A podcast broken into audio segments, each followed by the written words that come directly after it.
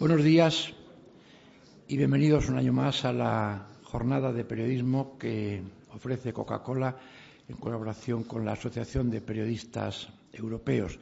Decimoquinta jornada, quiere decirse que ya somos aquí bastante veteranos en ese tipo de eh, jornada en la cual eh, nos dedicamos, periodistas de toda España, a debatir nuestros propios asuntos, nuestros problemas, nuestro futuro. En la mesa tenéis todos el libro del, última, del seminario anterior, el decimocuarto, Periodismo de Investigación. Eh, cada año, como ya sabéis muy bien, pues eh, orientamos la jornada en una dirección determinada. Tomamos un tema concreto sobre el cual se desarrollan las sesiones de debate que vienen a continuación y las intervenciones. Hemos abordado temas muy diversos, siempre teniendo en cuenta un poco ir al filo de la actualidad, que, en fin, no hace falta decirlo, aquí en esta reunión es entre nosotros lo que es fundamental, lo que suele mandar. Hoy, en esta edición, decimoquinta edición, el tema elegido es algo que es consustancial, casi resulta un poco eh, innecesario tener que decirlo. Hablar de la verdad, la verdad en el periodismo. El título eh, es más complicado, es censura, autocensura y la mentira de la posverdad. En síntesis, vamos a hablar de la verdad. En estos últimos días, o estas últimas semanas, o estos últimos meses, en que la actualidad estuvo centrada en la crisis política que está viviendo en España como consecuencia de la situación en Cataluña, hemos observado cómo muchos de los hechos que se produjeron estuvieron en función de la falta de verdad o de, la utilización de medias verdades.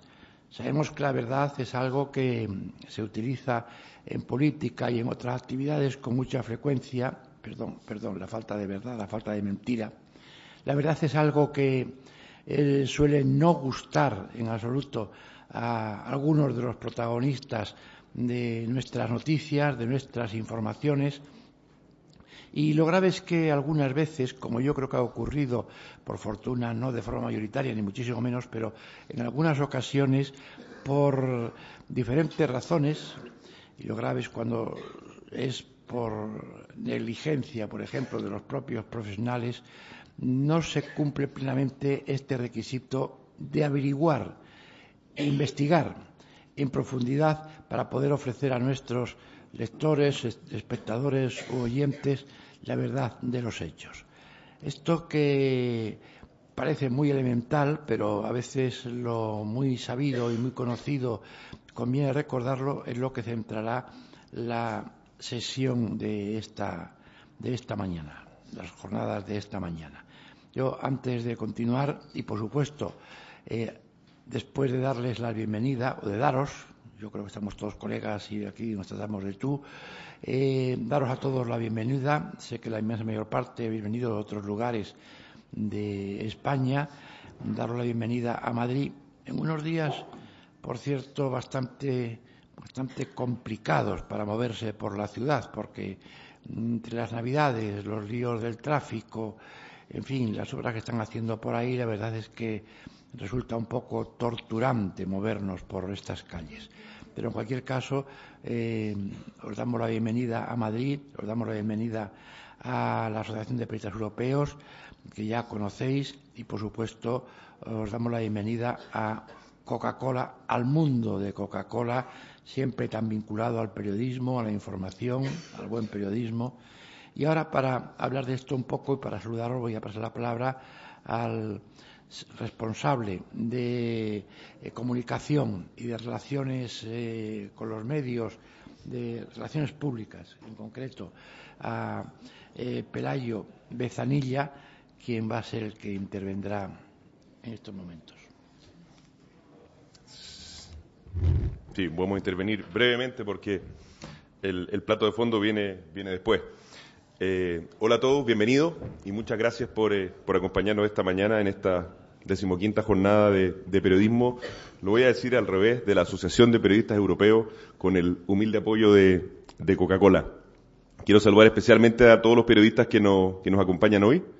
Eh, soy periodista, trabajé como periodista antes de, cambiar al, mundo de la comunicación empresarial, trabajé en diario, trabajé en revistas, sé lo que son las horas de cierre eh, y lo difícil que es estar fuera de la sala de, redacción durante algunas horas, así que le agradezco especialmente, además de, las dificultades, como decía Diego, eh, de desplazamiento.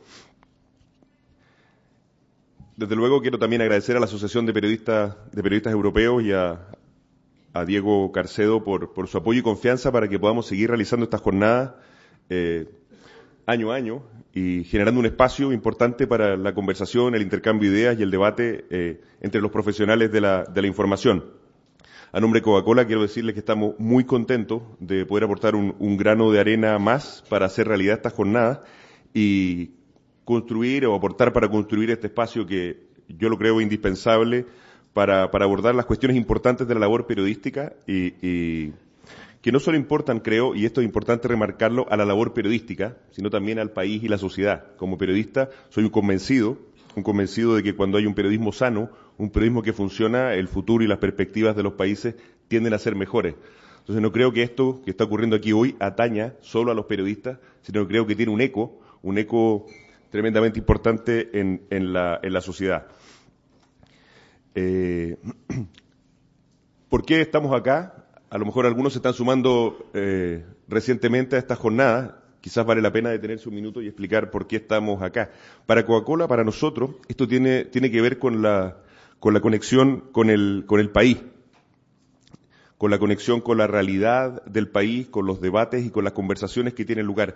Nosotros conectamos obviamente como negocio con el país, creamos empleo, más de 80.000 empleos directos e indirectos, aportamos al Producto Interno Bruto de, de España, pero esa es una parte de la forma en que nos relacionamos con la sociedad.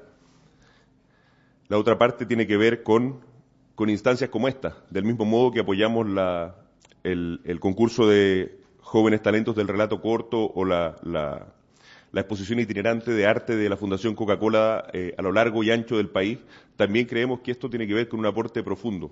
Estamos en la sustentabilidad, en la sostenibilidad medioambiental, estamos en la comunidad con el emprendimiento de las mujeres, con la capacitación de los jóvenes, pero instancias como estas también tienen que ver con, esa, con nuestra conexión eh, con el desarrollo de la cultura, de la comunicación y del periodismo. Ese es el contexto y el trasfondo que explica que estemos aquí hoy eh, participando como en años anteriores y esperamos en años venideros apoyando esta jornada. Eh, no voy a adentrarme demasiado en las honduras del título de, la jornada de hoy, de censura, autocensura y, y las mentiras de la posverdad que es un tema grande, complejo, como decía un, célebre periodista chileno, es un tema morrocotudo. Los dos temas, como, decía, Diego, la censura y la autocensura son temas históricos e inherentes al periodismo. Y aquí me hago cargo de, de, las muchas veces que me tocó lidiar con algo que pudiera mirarse como más que censura, autocensura que quizás es la más desafiante porque es la de los periodistas. Pero lo interesante, me quedé, me quedé con el término de la, de la posverdad. Creo que es que no solo está de moda, el año pasado la, la Universidad de, de Ox, del, perdón, el diccionario de, Oxford lo consideró la palabra del año. Lo que me llamó la atención, y en esto me ayudaron los amigos de APE, fue la definición de lo que es posverdad, que es todo lo relativo referido a las circunstancias en que los hechos objetivos son menos influyentes en la opinión pública que las emociones y las creencias personales. Desde luego no voy a debatir ni a controvertir la definición de Oxford, no soy quien para hacerlo, eh, pero hay, hay, una, hay una reflexión que me parece interesante y la dejo sobre la mesa, para, para todos ustedes que saben mucho más de esto que yo, que me lo decía también un periodista que fue mi jefe, que todos podemos tener nuestras propias opiniones, pero no nuestros propios datos. A los datos nos debemos con rigor, o se deben los periodistas. En Coca-Cola también nos debemos a los datos. Pues les puedo compartir un montón de información. Pero el campo de juego de la posverdad tiene que ver con, obviamente, entre las víctimas de la posverdad están los políticos, eh, pero también las empresas.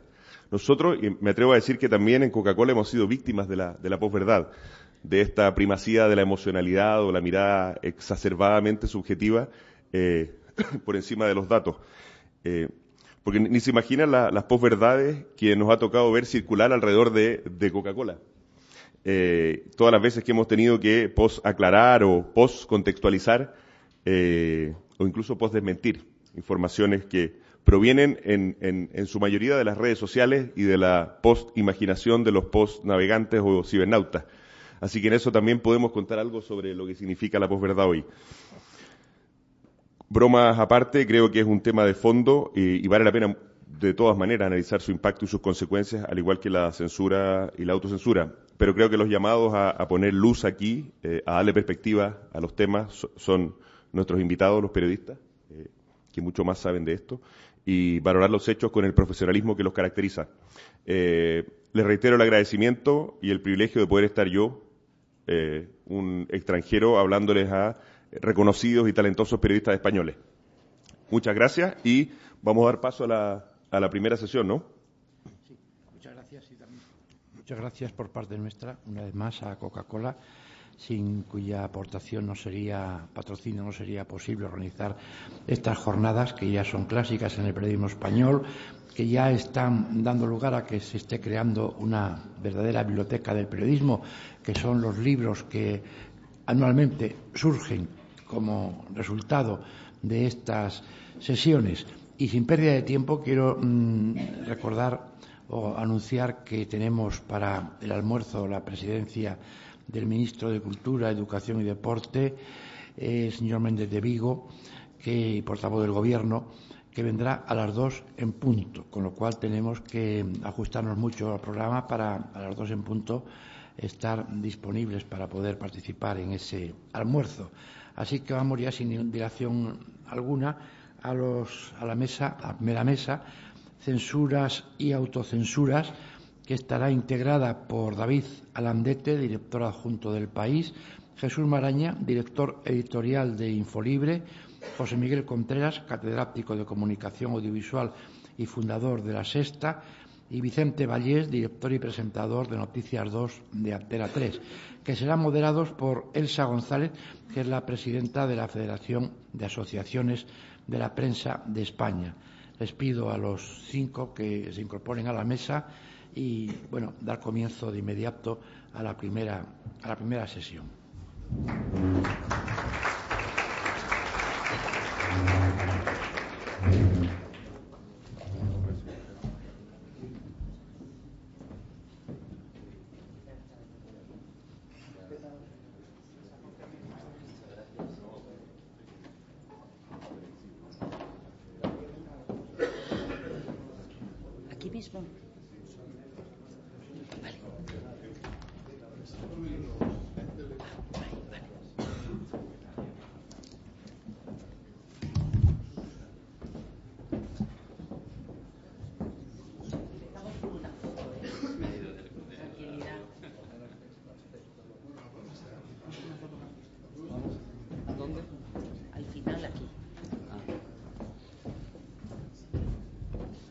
Estados Unidos.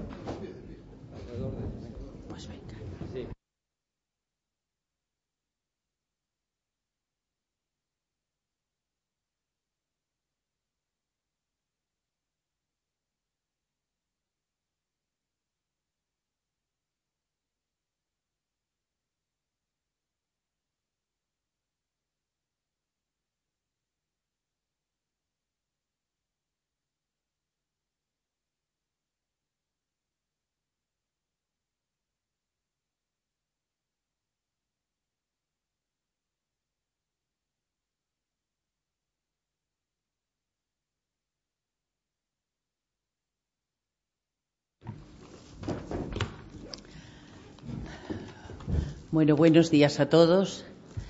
Enhorabuena a la Asociación de Periodistas eh, Europeos y a su directiva Primero por la organización del acto, del debate, son asuntos que, nos interesan a todos los periodistas y yo creo que a toda la sociedad eh, en general, porque eh, la información está íntimamente ligada a las libertades y desde luego a la democracia.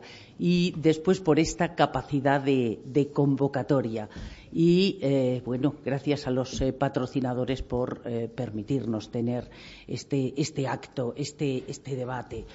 Eh, la, crisis, eh, la que hemos sufrido todos y la propia de los medios de comunicación ha generado unos medios de comunicación mucho más débiles y unos periodistas pues también más indefensos. El paro, la precariedad son seguramente los mayores enemigos de la independencia. Y aunque eh, los profesionales en general siguen siendo incómodos para, el poder, eh, se han destapado eh, corrupciones últimamente y desde hace tiempo y durante la crisis, seguramente en la misma medida que antes, pero tenemos muchos motivos para la autocrítica.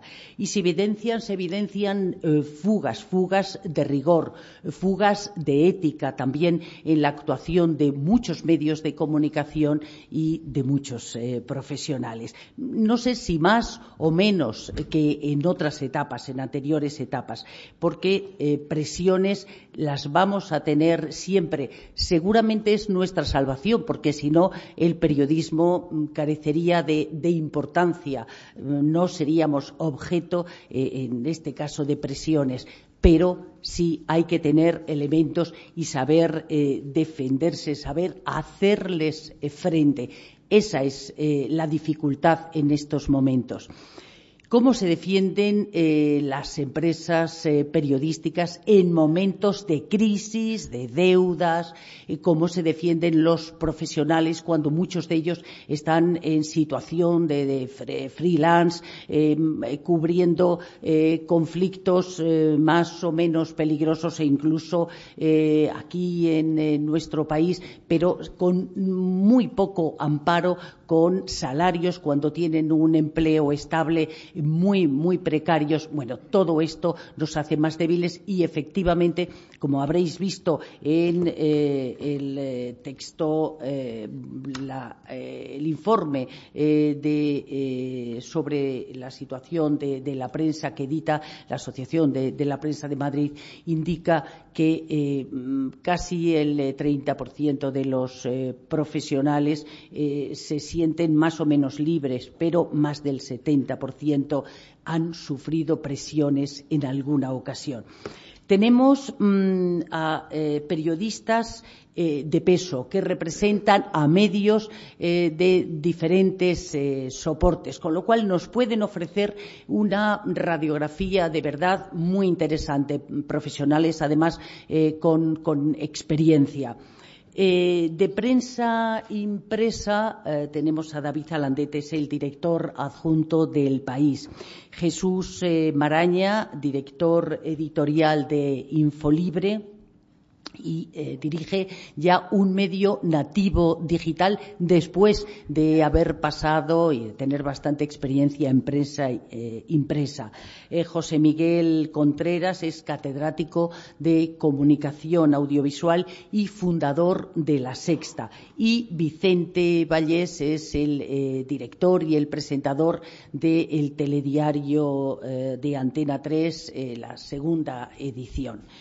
Si os parece, de forma mm, breve en las preguntas eh, vais eh, respondiendo y vais centrando mm, la situación, eh, el tema, en la medida en que podáis. Bueno, esto es un debate, con lo cual os podéis interrumpir. Vamos a intentar que no sea una tertulia mm, de esas al uso y que, bueno, se pueda conducir como aquellas que empezó conduciendo Vicente Vallés en 24 horas y que marcaron una etapa y que se mantienen eh, en el tiempo.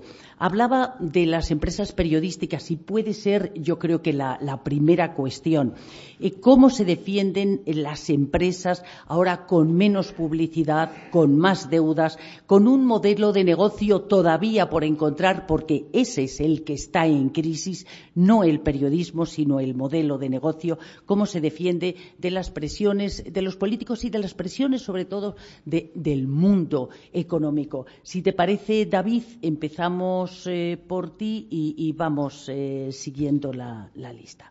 Enciende ahí, disculpa. Eh, muchas gracias y realmente es un honor estar con mis compañeros de, mesa. y, preguntas, Elsa, por, por, el cambio de modelo, ¿no? Y yo creo que mm, muchos de los problemas que estamos viendo en la prensa impresa, pero no solo en la impresa, y aquí he de decir que desde hace ya algunos años en el país nos consideramos un medio esencialmente digital que ha ido, y lo voy a decir con franqueza, ha ido convirtiendo la edición impresa en algo eh, residual. Eh, sé que suena un poco, un poco duro, pero, pero es así. Eh, el país, como sabéis, nació hace 42 años, ha mantenido el liderazgo de la prensa impresa y ahora lo tiene en el área digital, pero en los últimos años ha sido un camino bastante difícil. Y ha sido bastante difícil por dos motivos. Yo creo que el año de inflexión lo podemos marcar en 2008, cuando eh, después del verano, justo en época de campaña presidencial en Estados Unidos, se desata una crisis económica sin precedentes, que hoy conocemos como la gran recesión, y, la publicidad empieza a caer eh, realmente a una marcha nunca vista. Eh, muchos de vosotros ya sabréis que la forma de financiarse de un periódico eh, es básicamente la publicidad, no las ventas en kiosco, que en su gran mayoría han ido siempre a, que se mantenga pues la cadena de distribución, ¿no? Los, repartidores, los kiosqueros. Hoy es realmente dramático pasear por cualquier ciudad española y ver la desaparición de los kioscos. ¿no? Esto pasa en Madrid y pasa en muchos otros sitios. Eh, junto al cambio de publicidad llegó un cambio de paradigma. Eh, y el cambio de paradigma, voy a hacer una pregunta simplemente. ¿Cuántos de vosotros habéis comprado un periódico impreso esta mañana? Una persona, dos. Bueno. Eh, suscripciones, por supuesto, Miguel Ángel. Ah, suscripciones. Eh, bueno, creo que hay una transformación generacional que que hace que la gente que tiene menos de 30 años no solo no quiera leer el papel, sino que lo considera un incordio. Entonces ahí se ha estado. Hubo un tiempo de transición al digital eh, y a leer el periódico en la pantalla de un ordenador y aquello permitía la convivencia con el papel, pero ya desde que el paradigma es el del móvil, ya ni siquiera la tableta, y tener en cuenta que un 75% de gente lee el país a través de un móvil, a través de un teléfono ya. Eh, realmente eh, estamos viendo cómo además el papel se desmorona. Y, un dato eh, que creo que os resultará bastante interesante, que el otro día dijo el presidente de Prisa en un desayuno que tuvo en, el Hotel Ritz, Cebrián dijo que hoy todos los periódicos de Madrid y Barcelona, los principales de tirada nacional combinados, venden lo mismo que el país hace diez años. Y ahí incluyo al país. Es decir, que todos vendemos lo mismo que vendía el país hace diez años. Nosotros esto lo abordamos como un cambio en la distribución. Antes controlábamos la distribución, es decir, teníamos unos ingresos por publicidad que nos permitían mantener un periódico pues, con 80 páginas, las que fueran, tener las noticias impresas, imprimir en nuestras propias rotativas, tener unas rutas de distribución por toda España, por México, por Bruselas con aviones, saber que vendíamos 400.000 ejemplares, los que fueran, en fines de semana los contábamos en millones, saber cuánto se vendía al número, cuánto se vendían suscripciones, y toda esa cadena la controlábamos desde la empresa. Hoy en día lo único que podemos hacer es escribir noticias y la distribución no depende de nosotros. La distribución en un 90%, bueno, quitando el papel, en un 90%, depende de empresas como Facebook, Google, Apple, Microsoft, en una medida muy minoritaria Twitter. Eh, y esto que algunos puede parecer que sean redes sociales, otros buscadores, otros vendedores de hardware, en realidad son todo plataformas de distribución de información y de prestación de servicios. Y ahí, respondiendo un poco a tu pregunta, Elsa, y no quiero alargarme mucho más para que podamos debatir, eh, para nosotros es mucho más difícil actuar en un entorno en el que la distribución ya no es potestad de una empresa. Es decir, tú hoy puedes escribir algo y esa noticia queda fuera.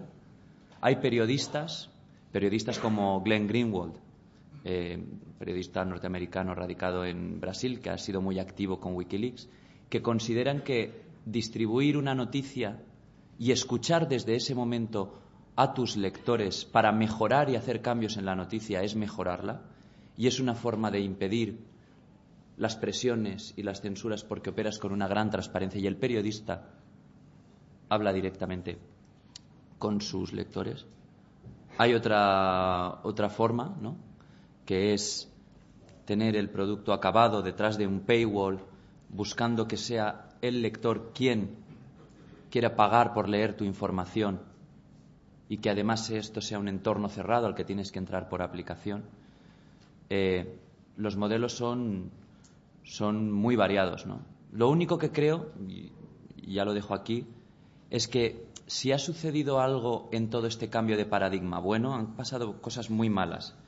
Y Elsa apuntaba a la de los salarios, a la de la precariedad, que son un problema, yo creo, para todos, para todos.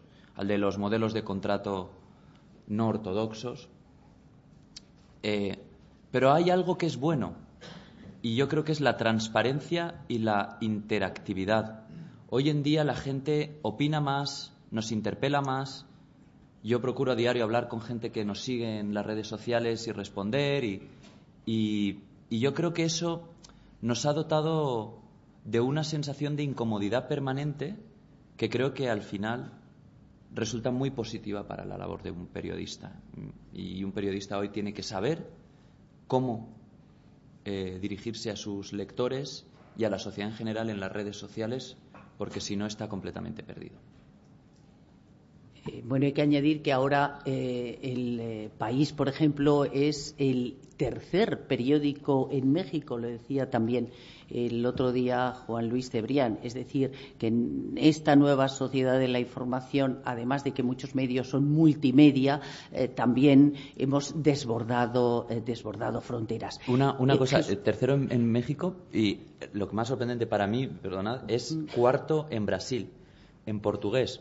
La crisis de la destitución de Dilma Rousseff nos abrió un hueco allí eh, y, nos permitió consolidarnos como cuarto medio, cosa que para mí ha sido una verdadera sorpresa también.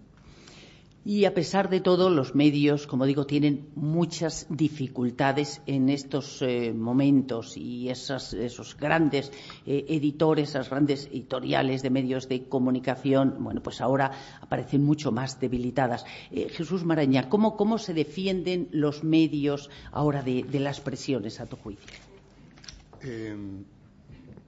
Bueno, en primer lugar, gracias, Elsa, y gracias a la Asociación de Periodistas Europeos por la invitación a, esta mesa y a estas jornadas que, siempre, por las veces que, he podido asistir, siempre son interesantes para discutir y descubrir respuestas a preguntas tan complejas, ¿no? Como la que me lanzas ahora mismo, ¿no? Eh, yo antes me gustaría, eh, cuando vi el, titular, el enunciado de esta mesa, claro, yo pertenezco a una generación en la que eh, censura se identifica inmediatamente con dictadura. La definición de censura, que es una limitación o prohibición total o parcial de la libertad de expresión, pues se identifica con un régimen autoritario. De manera que me llevó a la reflexión de si la censura en democracia existe, de qué manera existe, en qué grado y qué significa la autocensura y la diferencia entre ambos términos. ¿no? Y, repasando algunas notas, eh, recordé un ensayo del Nobel surafricano de Coeche que me parece estupendo y recomendable para cualquiera que quiera profundizar un poco en este asunto. Y mm, subrayé una frase que dice la censura espera con ilusión el día en que los escritores, o los periodistas, valdría igual, se censurarán a sí mismos y el censor podrá retirarse. Es decir, la aspiración de toda censura, de todo régimen, de todo poder que ejerza la censura, es conseguir que sean los propios ciudadanos, los propios periodistas, los propios escritores, quienes se censuren a sí mismos. Es eh, mucho más sutil, eh, es trasladar lo que Coeche también define como la paranoia del Estado autoritario, trasladarla a los ciudadanos y que ellos mismos la tengan y la sufran y actúen en consecuencia. Y hay que decir que además la autocensura es mucho más barata. Es decir, eh, entre los datos que aporta el propio Coeche, recuerda que en la Unión Soviética había unos 70.000 burócratas que supervisaban a 7.000 escritores. En Sudáfrica la proporción era superior, era más de 10 a 1. Yo, he hecho alguna búsqueda eh, sobre los censores del franquismo y en los estudios que hay yo no he descubierto una cifra exacta y tiene explicación porque los censores en el franquismo, el cuerpo, el cuerpo de censores que se llamaba, estaba compuesto fundamentalmente por pluriempleados. Gente que tenía otros oficios, otras profesiones y parte de su tiempo la dedicaba a la censura previa, a tachar, borrar o eliminar. Bueno, ¿esto a, dónde me lleva? A explicar que la censura no se acaba en los regímenes autoritarios, sino que en democracia la censura eh, encuentra otros cauces. Algunos, a mi juicio, creo que, la, censura es directamente proporcional a la dependencia de los medios, sea de poderes políticos, económicos, financieros o institucionales. Y la autocensura es directamente proporcional a la precariedad laboral, al miedo a perder el empleo, a las represalias y a la ausencia de herramientas colectivas que permitan defender con ciertas garantías y con seguridad el empleo y la función del periodista. Como ahora mismo y desde hace ya muchos años, desde que estalló la crisis que, comentaba David, eh, poco a poco, pero realmente a efectos de esa precariedad. Eso ha ocurrido muy deprisa. Lo cierto es que ahora en el panorama mediático lo que ocurre es que muchas de las grandes cabeceras están tremendamente endeudadas y, de hecho, algunas de las principales han pasado a depender de los propios acreedores. Es decir, de manera que quienes tienen la deuda con ese medio han tenido que convertirse en accionistas eso significa que, por poner algún ejemplo, que cuando el accionista no es un editor de prensa que puede, a su vez, ejercer la censura en su territorio, en su dominio, ¿no? pero cuando los propietarios son grandes empresas, grandes bancos, etcétera, pues es obvio que, por poner un ejemplo, un medio que defendiera eh, la sostenibilidad de las pensiones públicas y después de un tiempo pasa a estar en manos de grandes bancos o fondos, pues es bastante normal que la línea editorial pase a defender que las pensiones públicas tienen muchas dificultades para sostenerse y promocionen los planes privados de pensiones. Eso es una forma de censura, eso es una línea editorial, es una condicionalidad que, en todo caso, es evidente que influye, que se refleja en la información y, sobre todo, en la en la opinión. Em, bueno, por no alargarme mucho más, porque creo que este tema de censura y autocensuras tiene muchos flecos, muchos ángulos desde, el que mirarlo. Em, lo que me parece más preocupante es que el precio final de esto, quien lo paga es el ciudadano. Es decir, em, todo esto, todas esas limitaciones, esas dependencias, esas condicionalidades, lo que hacen, a mi juicio, y creo que tiene mucho que ver con la evolución de la crisis de los medios, estoy de acuerdo con Elsa, que lo que hay es una crisis de los medios, del modelo de negocio, no del periodismo. Eh, uno de los factores clave ha sido la pérdida de credibilidad. Todo esto que, estamos, que estoy comentando influye decisivamente en la pérdida de credibilidad de los medios y de los periodistas, y eso aleja a los ciudadanos, a los lectores o a los espectadores, si ocurre en el negocio audiovisual, los aleja de la confianza en los medios, en los periodistas, que es fundamental para que funcionen, para que se sostengan y, sobre todo, en términos democráticos, para que el periodismo haga la función que tiene que hacer. Em, sí tengo motivos para la esperanza. Em, por una razón, lo ha comentado David, aunque yo tengo algún matiz en ese sentido. Cuando decía David que bueno, pues que antes la distribución la hacía el propio medio eh, y ahora estás en manos de los grandes operadores, ¿no? Y es así. Yo creo que un cambio fundamental que se ha producido es que antes los lectores venían a buscarte, venían a buscar el medio, venían al kiosco y pagaban. Ahora es el medio y es el periodista el que tiene que ir a buscar al lector. Ir a buscarlo, encontrarlo y dialogar con él. Es decir, eh, ahora ya la información y la discusión es discusión, es compartida. ya no se acabaron los púlpitos y los predicadores y todo esto. ¿no? Es decir, ahora esto es un flujo eh, de ida y vuelta, ¿no? permanentemente. Y eso tiene sus ventajas, entre otras cosas porque, claro, eh, Coche, y, ya termino, decía que al final, en, democracia o en cualquier eh, régimen, si se quiere enfrentarse a la censura, decía, si la burla corroe el respeto por el Estado, si la blasfemia insulta a Dios, si la pornografía degrada las pasiones, sin duda bastará con que se alcen voces contrarias, más fuertes, más convincentes, que defiendan la autoridad del Estado, alaben a Dios y exalten el amor casto. ¿No? Dicho de otra manera, si hay voces, si hay altavoces, por modestos que sean, que vayan, digamos, compensando esas limitaciones, esas condicionalidades, esas dependencias, ejerciendo mayores dosis de libertad y dando cauce a informaciones que a lo mejor en esos grandes medios que tienen más condicionantes no aparecen, pues creo que gana exactamente la calidad democrática y las posibilidades de que el ciudadano reciba el conjunto de la información que le puede resultar interesante o hasta imprescindible. ¿no? Y de momento ya me callo.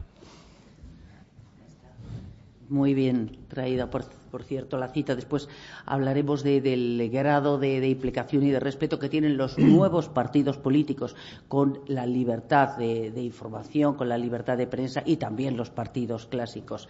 Y, eh, ahora cuando hablabas, eh, Maraña, eh, de eh, esta nueva situación de, los medios y, del eh, cómo ahora efectivamente los nuevos medios tienen que ir a buscar al ciudadano. No sé si el ciudadano se implica suficientemente con la independencia de los medios. Mm, a lo mejor tenemos que trabajarnos más en hacer eh, valer eh, el eh, periodismo, porque el gratis total seguramente se ha impuesto porque también en gran medida nosotros hemos dejado de evaluarlo. Pero José Miguel Contreras, que es catedrático y, aquí, mm, bueno, tenemos esta faceta académica, tenemos al decano de Ciencias de la Información de la Complutense, Jorge Clemente, y a, otras, eh, a otros eh, profesores de, talla. Eh, pero tú fundaste además la sexta. Mm, volvemos a los medios de comunicación y cómo se pueden defender en estos momentos de las presiones. Tú que estuviste creando y dirigiendo un medio de comunicación en momentos además bastante complicados desde el punto de vista también económico buenos días a todos. Eh, reitero desde luego el agradecimiento eh, por invitarme a participar en, esta sesión eh, para hablar de una cuestión que desde luego personalmente me interesa especialmente en esta doble faceta que yo he mantenido toda mi vida. No es muy habitual, pero siempre me ha gustado combinar eh, el trabajo en la universidad, donde empecé en la Complutense y hoy en día, pues efectivamente, sigo ejerciendo ahora como catedrático en la Universidad Rey Juan Carlos. Eh, y a la vez nunca he abandonado los medios, siempre he trabajado en, ellos y he tenido la fortuna de haber tenido una experiencia muy transversal eh, creo que he hecho de todo. No sé si hay alguna parte del oficio que me queda por hacer. Todavía, como somos jóvenes, nos tenemos mucho tiempo para, ejercer, desde, bueno, desde empezar siendo lo que llamamos plumilla en el diario El País hasta, eh, pues digamos que he llegado a lo máximo que yo creía que se podía llegar eh, que es llegar a tener tu propio medio, soñar con un proyecto, crearlo, dirigirlo, montarlo y que ver cómo todavía hoy en día funciona, eh, como es la, sexta. Hay un oficio superior, que creo que es el que ejerzo ahora, que es que hago lo que me apetece, y, entonces eh, me dedico solo a disfrutar de la parte de los medios y y incluso pues ejerzo de este oficio relativamente nuevo que hay de comentarista político en televisión o sigo escribiendo en diferentes medios como en el, que dirige eh, eh, Jesús eh, y, que, con el que simpatizo especialmente tanto con el medio como con él que quede claro no haya duda de de a cuál me refería. Bueno, en concreto, hablando de la cuestión que nos ocupa, yo creo que efectivamente estamos, y la palabra permanentemente sobrevuela eh, sobre esta profesión, estamos en una gran, gran crisis. Eh, también quiero aclarar, yo soy una persona siempre optimista y hasta en las peores situaciones, y no os imagináis hasta qué malas situaciones he llegado a verme en esta vida, siempre intento ver el lado positivo de cómo se sale. Lo primero, aclarar que las crisis no son malas. Es decir, a veces eh, eh, situaciones obsoletas, o hemos parecido en este país, eh, menos mal que la dictadura entró en crisis, es decir, también se puede acabar a través de crisis con usos y costumbres que conviene cambiar. Pero, en este caso, el detonante principal o uno de los detonantes principales ha sido una crisis especialmente delicada y gravosa que ha afectado enormemente a todos los sectores de la sociedad, pero que se ha cebado especialmente con la estructura de los medios, que ha sido la comentada y tan padecida por todos, eh, crisis económica. La crisis económica en los medios ha afectado enormemente a las empresas de comunicación, tal y como estaban configuradas, fundamentalmente basada en la existencia de grandes grupos que controlaban eh, realmente los medios y la información. Esto, como estamos viendo eh, hoy en día, eh, está cambiando de manera decisiva. prácticamente todos los grandes grupos que tenían su centro de actividad en el ejercicio del periodismo impreso eh, de una manera o de otra están pasando enormes dificultades.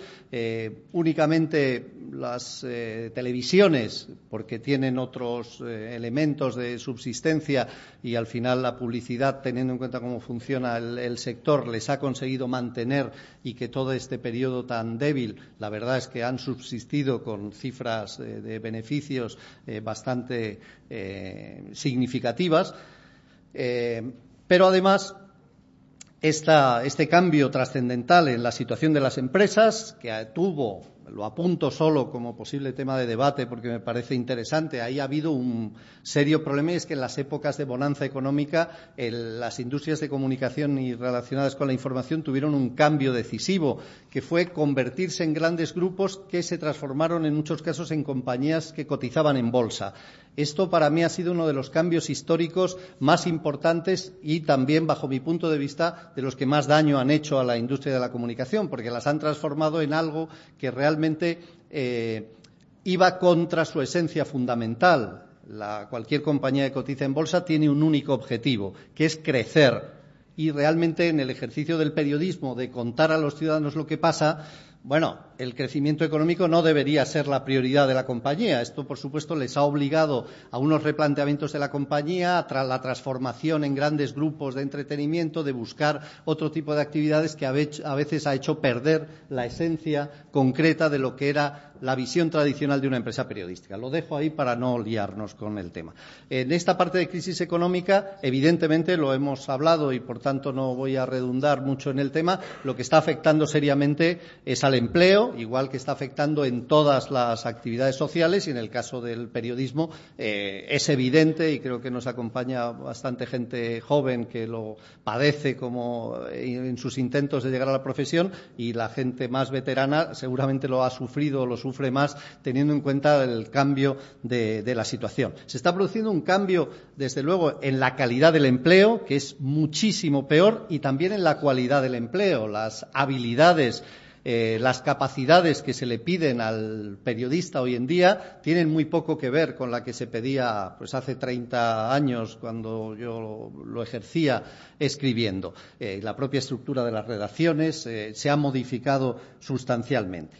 Una segunda crisis tiene que ver con el tema de la tecnología, es decir, cómo eh, el avance tecnológico, eh, también ha aludido David en primer lugar y el propio medio que dirige Jesús es prueba de este cambio, la tecnología está transformando por completo la manera que tienen de comunicarse eh, los medios de comunicación con los ciudadanos y sus relaciones, por supuesto, con, todo el entorno. Eh, esta tecnología no ha afectado solo o tan solo a lo que parece más evidente que siempre nos pensamos en Internet, pensamos en, eh, en las redes sociales, es que en medio también se ha producido una transformación absoluta de todo el mercado televisivo.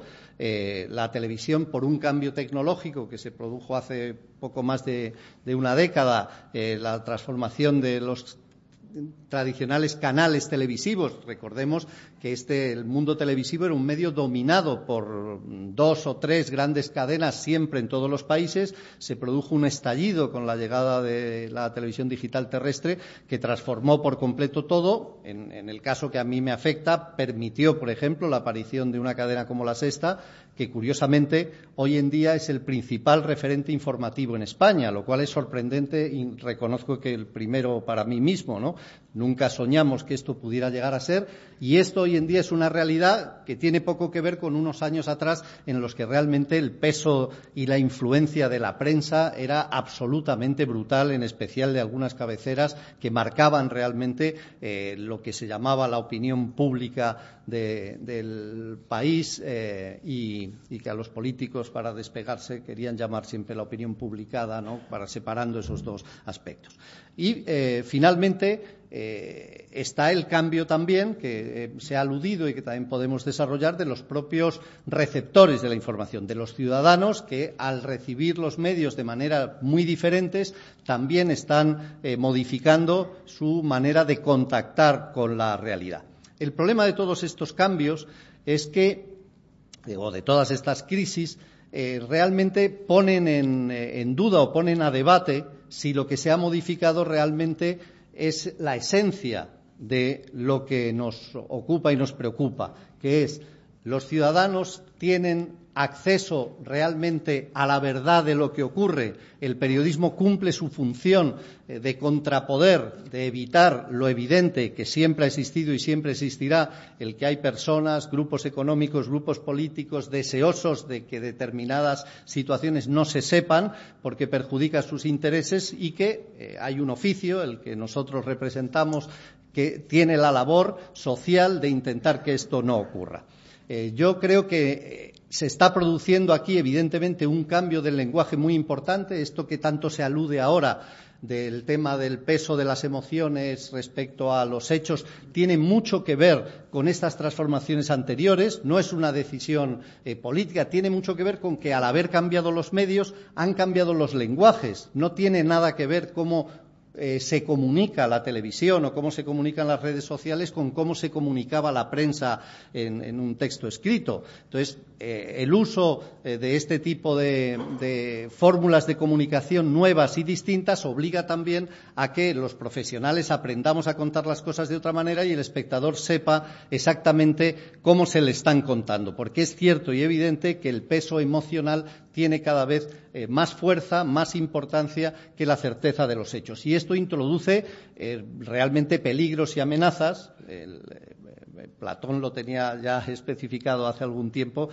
cuando desarrolló su teoría del, conocimiento y decía algo que hoy en día es de plena vigencia, ¿no? Como la opinión es un estadio que subsiste entre la ignorancia y el conocimiento.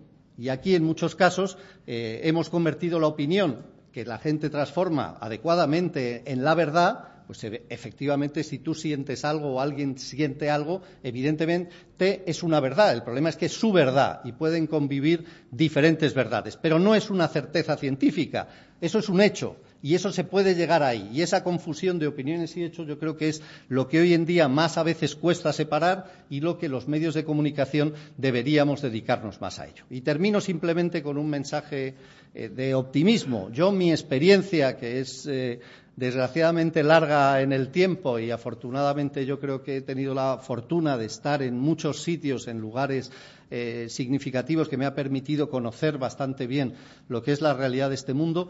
Para mí, al final, eh, esto que llamamos la verdad, eh, la búsqueda del periodismo por contar los hechos reales, a mí me, ha recordado siempre un poquito al agua, que siempre los arquitectos cuando trabajan dicen, mira, el agua cae y por algún lado, cada vez que se te inunda algo, un techo, una casa, te dicen, el agua al final siempre busca salir y busca escapar y aparece.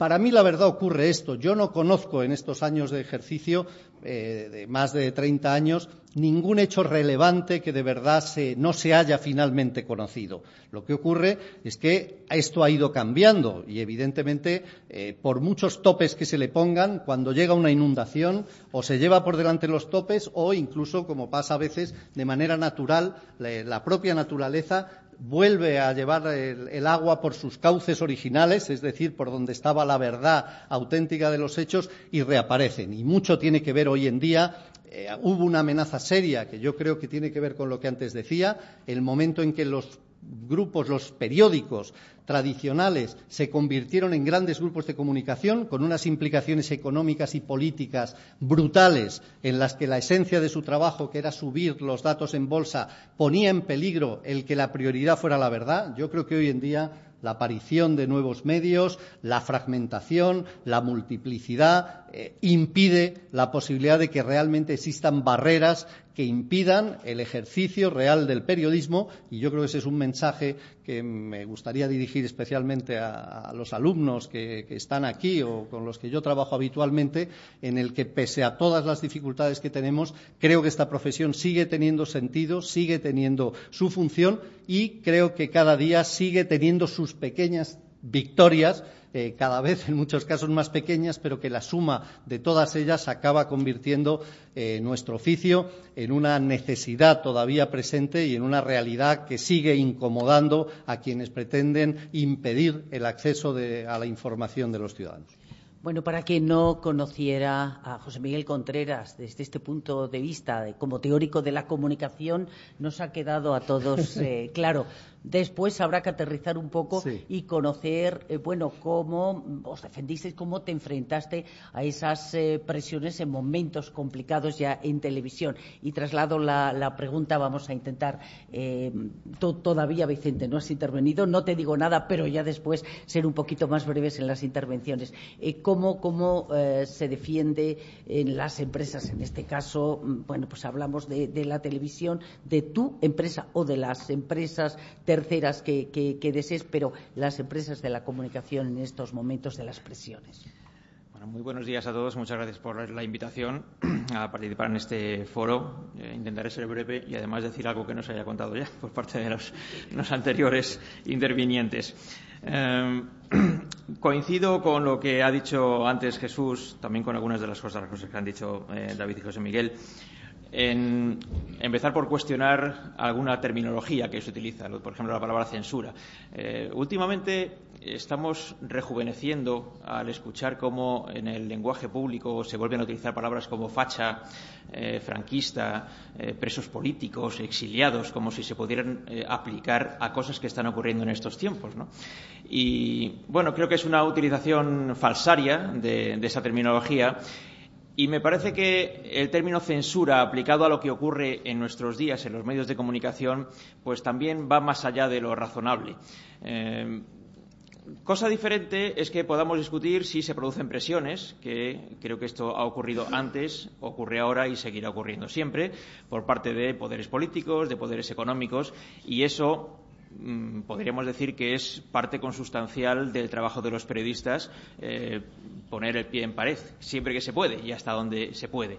Mm, leyendo eh, el, informe de, la relación de la, prensa que, tienen ustedes en, los folletos y viendo cómo tantísimos periodistas eh, se consideran víctimas de la censura y o de la autocensura. Eh, he buscado qué significa eh, el verbo censurar en el diccionario y dice ejercer, bueno, dicho del censor oficial o de otra clase, ejercer su función imponiendo supresiones o cambios en algo. Y me he sentido reflejado, eh, porque el trabajo de responsables de una redacción, como es mi caso, es ese, ¿eh? Yo todos los días le digo a algún compañero de la redacción que determinada cosa que ha escrito para un vídeo del informativo hay que cambiarlo. Eh, porque creo que no estaba bien, o porque ha omitido algo que creo que es importante, o porque ha contado algo que creo que no es tan importante y que hay que dedicarle más espacio a otra cosa que es más importante. Eh, nunca me he creído un censor por hacer eso, sino un responsable de una redacción Igual que cuando yo he sido el redactor, mis jefes me han dicho que esto que estabas contando lo cuenta de, otra manera o quita esto y mete este otra cosa. Ese es el trabajo diario en una redacción. Lo que sí puede estar ocurriendo, y creo que eso es quizá lo que refleja ese sondeo de la Asociación de la Prensa, es que haya muchos periodistas cuya idea no coincida con la línea editorial o la línea informativa del medio en el que trabajan. Y es normal que en estos tiempos pueda pasar eso, porque ciertamente muchos periodistas, seguramente la mayoría, no trabajan en el medio en el que quizá les gustara trabajar, sino en el medio que les ha contratado. Y ese medio que les ha contratado no necesariamente tiene por qué coincidir con la idea que ese periodista tenga de cómo se tienen que contar las noticias. Em, y esto varía mucho, claro. Yo esta mañana, que sí me he leído los periódicos antes de venir, por lo menos por encima las, portadas de seis o siete periódicos, eh, hay días en los que es muy fácil encontrar eh, un titular muy similar en varios periódicos porque la noticia es muy evidente, la noticia grande del día y todos coinciden en, ello. ¿no? Hoy eh, creo que de los siete u ocho principales periódicos de papel, de los que salen a los kioscos todavía, no coinciden ninguno en la apertura. Eh, sí es verdad que hay algunas noticias que coinciden en la portada, en la primera página del periódico, pero en lo que se dice la, la noticia de portada, la primera noticia del periódico, creo que ninguno coincide. Con lo cual, eh, estamos ante líneas informativas distintas, ni siquiera voy a decir que sean líneas editoriales distintas, sino simplemente el criterio informativo de los periodistas que hacen esa primera página, cuando se reunieron ayer por la tarde para decidir con qué iban a abrir el periódico del día siguiente, pues tenían ideas diferentes que las que tenían los compañeros que trabajan en el periódico de enfrente. Incluso dentro de los que participaban la reunión para tomar la decisión sobre qué noticia habría ese periódico, seguramente había opiniones diferentes. ¿eh? Y a mí me ocurre eso también todos los días. Y mm, yo tengo que elaborar cada día la escaleta del informativo y mm, me reúno todos los días con los compañeros que forman parte de la redacción, con los jefes de las secciones y es difícil que todos los días todo el mundo tenga la misma opinión. Mm, de manera que yo creo que se puede confundir la terminología y creo que estamos más ante una diferencia de criterios periodísticos o de líneas editoriales que un periodista que trabaja en determinado medio no coincida en general con la línea del medio en el que trabaja o particularmente algún día concreto. Y ciertamente, como se ha contado ya en esta mesa, en estos tiempos pretender que una noticia no acabe contándose es realmente absurdo. Eh, por mucho que se pretenda por parte de algún poder económico o político o de otro tipo que algo que le afecta no se sepa, a lo mejor puede conseguir que un medio concreto no la cuente, que dos medios no, las cuenten, no la cuenten. Pretender que no la cuente ningún medio es absurdo y las noticias se acaban sabiendo y se acaban publicando.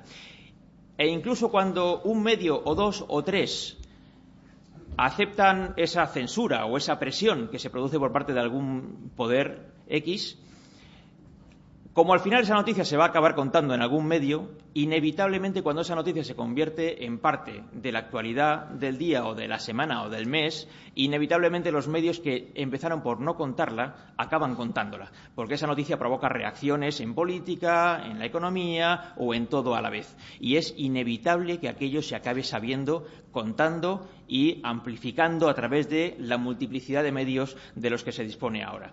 De manera que creo que el intento por, si alguien lo tiene todavía, de censurar eh, o de impedir que algo se sepa suele acabar siendo un intento eh, vano, que acaba eh, siendo un fracaso en casi todos los casos, al menos que yo conozca, creo que es la misma experiencia que, ya, se ha contado, que ya se ha contado aquí. otra cosa es que los mm, usuarios de la información tengan un criterio diferente sobre lo que ocurre. Y esto creo que es un elemento interesante de que quizá, eh, José, Miguel haya estudiado más, pero eh, a mí me llama la, atención lo que sí está ocurriendo últimamente, ¿no? de que eh, la, acusación permanente de manipulación hacia los medios de comunicación por cómo cuentan las cosas y claro, la, acusación va siempre dirigida por parte de un usuario de la comunicación que no coincide con la línea informativa del medio, de un medio concreto. Entonces, eh, todo está manipulado salvo que coincida con el punto de vista del receptor de la información.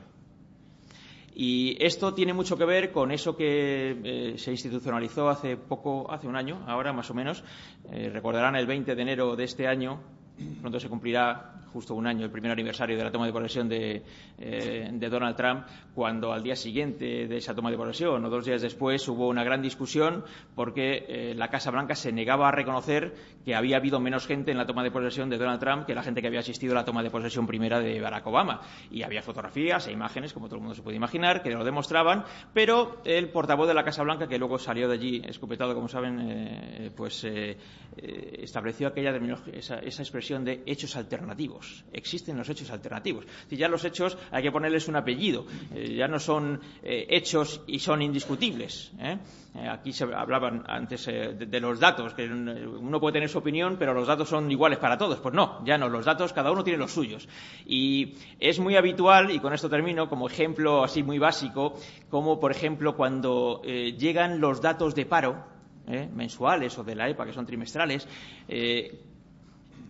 los cuentas y entonces aquellos a los que esos datos les gusta oírlos porque van en la dirección de que benefician al partido político al que cada uno defiende, al que esa persona defiende en concreto, le parece que son datos magníficos, pero cuando los datos no son lo que a uno le gustaría oír, porque esos datos esa persona considera que pueden beneficiar a quien a ellos no les gustaría que beneficiara, no se los quiere creer y te acusa de estar manipulándolos. Entonces, esto es una cosa muy habitual que no tiene tanto que ver ya con los periodistas, sino más bien con cómo los usuarios de la información ven, asisten a la información. Y creo que, bueno, esto eh, es también parte del mismo trabajo, también es una presión ¿eh? que recibimos. No solamente la presión viene siempre de las alturas, sino que a veces viene precisamente también desde la base de los usuarios que nos ven, nos ven o nos escuchan. Sí, Jesús quería matizar algo antes de entrar en el capítulo de los políticos. Bueno, como Vicente ha partido diciendo, como decía Jesús, yo digo, pues eh, voy a matizar un poco lo que dice Vicente. En esta última parte, sobre todo, ¿no? Yo, em, yo creo que has explicado muy bien lo que es la función de dirección o edición o coordinación en un medio, ¿no? de dirección editorial. ¿no?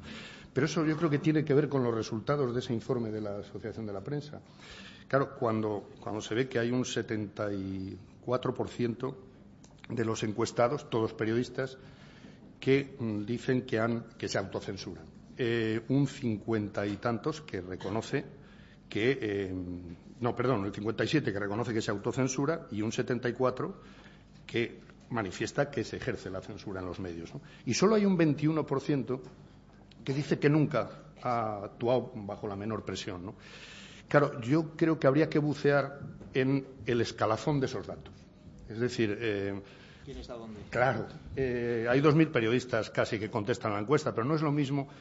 Y, sería muy interesante saber qué opinan los directores, los eh, subdirectores, los que tienen el mando y eh, qué opinan eh, los redactores de base o más aún los freelance, los autónomos, los colaboradores, etcétera, Porque probablemente la sensación sea distinta. Y lo digo porque efectivamente esa función de dirección lleva, conlleva que todos los días ya hay un subjetivismo, una parcialidad, un, como lo queramos llamar, en la selección de las noticias, en los encargos de investigación, etcétera.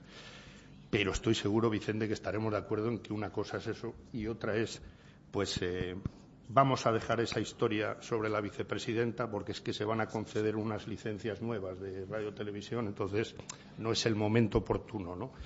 O eh, vamos a dejar esa historia de momento del consejero delegado del banco tal, porque coño, no sé si te has dado cuenta que es nuestro principal accionista. Yo eso creo que va más allá de lo que sería la labor de dirección, sino que, oye, afecta esencialmente al contenido. Otra cosa en la que sí estoy de acuerdo es que tarde o temprano esa historia que se aplaza, que se oculta o que se coloca en página par o en el minuto 28 de un telediario, al final sale por otros cauces. Eso es verdad. Pero ahí, a mi juicio, hay un componente de que no sé si hay que llamarlo censura, puesto que yo mentalmente también lo identifico con un régimen autoritario, pero desde luego es una, eh, una condicionalidad a la libertad de información y al derecho a la información, que insisto, todos sabemos que es un derecho de los ciudadanos, está ahí, ¿no? Y, por último, em, sí me parece muy interesante lo último que has apuntado, que me parece además uno de los problemas más graves que tenemos en este país, que es que es verdad que cada uno quiere constantemente verse reconfirmado en lo que previamente opina. Y entonces, eh, todo lo que le contradiga desde un medio eh, le parece absolutamente rechazable. ¿no? Y esto los medios que dependemos de los lectores y no de grandes empresas o grandes bancos o tal, también lo vivimos y lo sufrimos todos los días. Es decir, no dependes de un banco, pero dependes de lectores que tú dices estos son nuestros principios editoriales, esto es lo que defendemos, y en ese espacio, digamos, ideológico eh, o cívico, como se quiera llamar, pues eh, por la mañana te acusan de españolista y por la noche de separatista, o te acusan de próximo al PSOE o de próximo a Podemos, o lo contrario, permanentemente. Y además te amenazan con dejar de suscribirse a tu medio. Por lo tanto, esta es una pelea que también es condicionante y también es otro tipo de presión yo tengo que decir que prefiero esa presión a la que viene desde arriba, pero eh, es una presión con la que hay que contar y que también condiciona a los medios. La presión de la audiencia, mm, sin duda, es un tema más que a tener en cuenta. Quería matizar también algo, David. Sí, sí Y tú rápidamente. Eh, simplemente respecto a la, a la, intervención de Vicente, eh, no puedo estar más de acuerdo contigo, porque durante muchísimo tiempo ha, primado la idea de que un periódico de papel no es un álbum de cromos. Es decir, esto es así, ¿no? Cada uno no tiene un hueco y simplemente se dedica a, decir lo que quiere. Los periódicos tienen una, línea editorial. En el país tenemos un libro de estilo, un estatuto de los redactores y la labor de edición es la labor de edición, es decir, significa tener que eh, ver si las historias valen, si los hechos están bien contrastados. Básicamente, un, tradicionalmente, un 90% del trabajo de un editor ha sido parar o cambiar cosas. Y, y esto, el cambio de paradigma del que hablaba antes, creo que lo ha puesto más en evidencia, porque antes todo este trabajo se hacía a lo largo del día hasta las 10 de la noche y a las 10 de la noche tenías un periódico cerrado, se imprimía y ya ahí no se cambia nada. El periódico, bueno, pues habrá rectificaciones, correcciones, juicios, muchos, eh, perdidos, ganados.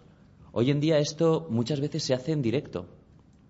Y la gente que más nos sigue en redes puede ver en digital un cambio de titular, un cambio en un párrafo, un cambio en algo que por la premura de la publicación eh, se está viendo pues delante de millones de pantallas en los teléfonos y en los ordenadores y las tabletas y en demás sitios.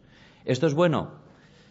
Yo creo que no es bueno ni malo. Muchas veces evidencia una tensión en, el trabajo y evidencia las capas que se van superponiendo, muchas veces eh, más tarde de lo que debería suceder. Muchas veces antes de publicar una noticia eh, tendría que haberse hecho dos o tres capas de edición eh, que permitieran responder íntegramente por esa noticia. Pero hoy en día, si os habéis dado cuenta y tenéis todos instaladas alertas en los móviles, o sea, la competición por el lector a través de alertas y quién da la primera información, esto es una captación de tráfico constante en una competición en las redacciones que me gustaría que lo vierais en algún momento cómo se vive, ¿no? Manda, manda, que van a mandar, ya ha mandado el otro. Y eh, la calidad, la calidad se resiente.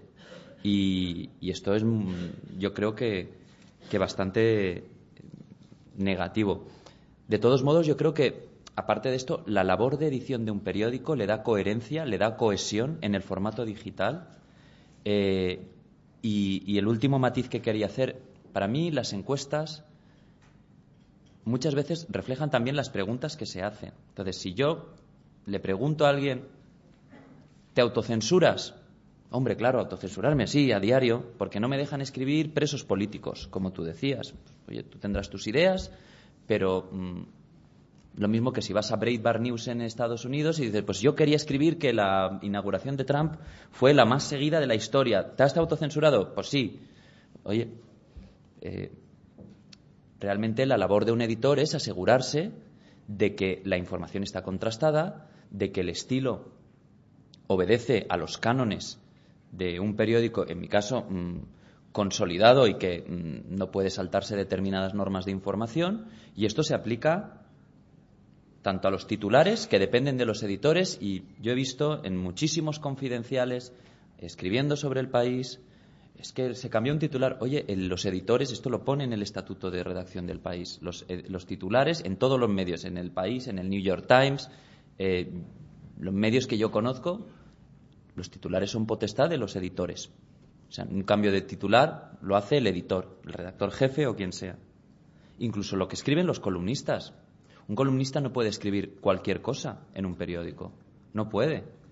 Y, hay columnas que se rechazan y hay columnas que tienen errores factuales que no se pueden publicar y hay a veces columnas que son pues que infringen la ley con injurias, calumnias y que no se pueden publicar y todo esto es la labor de un editor. Ahora, y por acabar ya este, esta intervención, yo creo que la labor del editor, la labor de la dirección de un periódico es que esas presiones y esas y esas esos, intereses económicos políticos no le lleguen a los periodistas, no le lleguen de ninguna forma a los periodistas y que nos los traguemos nosotros y que ese sea el, lidiar con ese tipo de presiones sea la labor de los editores.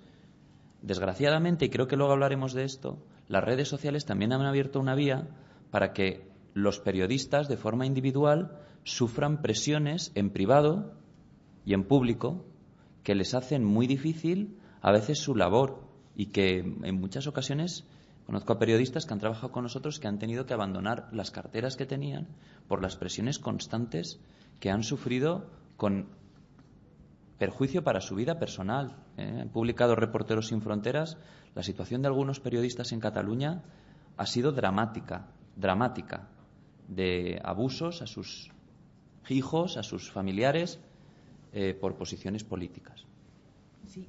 ahora mm, entraremos en, ese apartado porque me parece muy importante el papel eh, de, los nuevos partidos, de los partidos eh, clásicos, pero lo que decía David, efectivamente, hablando de, la velocidad a veces eh, la velocidad supera a la confirmación y nos convertimos casi en una red social y la gran diferencia de los medios de comunicación es esa responsabilidad sobre eh, lo que publica, el ofrecer credibilidad. Yo creo que has dado en el clavo, como también, eh, David, el que los redactores no sufran esa presión, o al menos eso es lo que tenía que, suceder. José Miguel, también querías puntualizar y ya vamos con el tema siguiente en cuanto puedas. Bueno, por aportar un, punto de vista más. Eh, el, auditorio además es muy abierto y muy distinto, hay muchos niveles, pero eh, yo normalmente eh, casi la pregunta que cada vez que hablamos de periodismo más me suele hacer la gente tiene que ver con el tema de las presiones, si realmente existen, no existen. yo he podido estar en puestos de responsabilidad que me han hecho convivir y coexistir con esto que se llama el sistema eh, y creo conocerlo por dentro eh, cuáles son sus, mecanismos y creo que cuando lo conoces te das cuenta eh, de como siempre hay partes buenas y partes malas. A la pregunta, por centrarnos, eh, realmente eso que dice la leyenda que vemos en las películas y que la gente cuenta que hay estructuras de poder organizadas dedicadas eh, prioritariamente a intentar tapar la información que no se sepa, etcétera, etcétera. Eh, no me extiendo porque sabéis a lo que hablamos. ¿Eso existe o no existe? yo, de la leyenda tal y como se cuenta, tengo que decir que mi experiencia es que eso no existe. Lo que existe es mucho peor.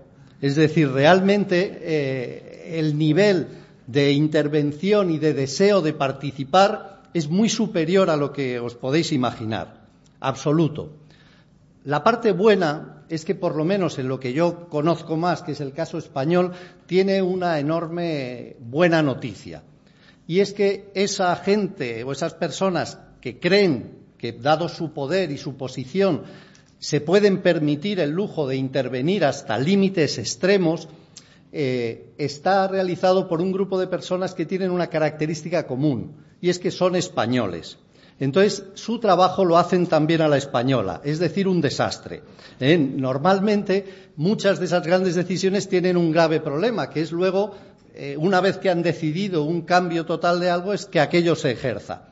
Es verdad que son insistentes, trabajan y a la primera no lo consiguen y con el tiempo acaban haciéndolo. Pero aquí, y enlazo con lo que se estaba diciendo, es clave y fundamental el trabajo de los cargos intermedios, de los eh, ejecutivos primeros de las compañías, eh, porque eh, algo que ha perdido mucho sentido y mucha identidad y que a veces no sabemos muy bien lo que es, es esto que hemos utilizado la expresión en la mesa varias veces de la línea editorial eh, yo he tenido, he asistido a reuniones con algunas de estas personas, eh, dueños, propietarios de medios, que hacían un silogismo muy fácil de entender. Eh, este medio es mío, lo he comprado yo, soy el propietario, por tanto yo marco la línea editorial, por tanto se dirá lo que yo quiera.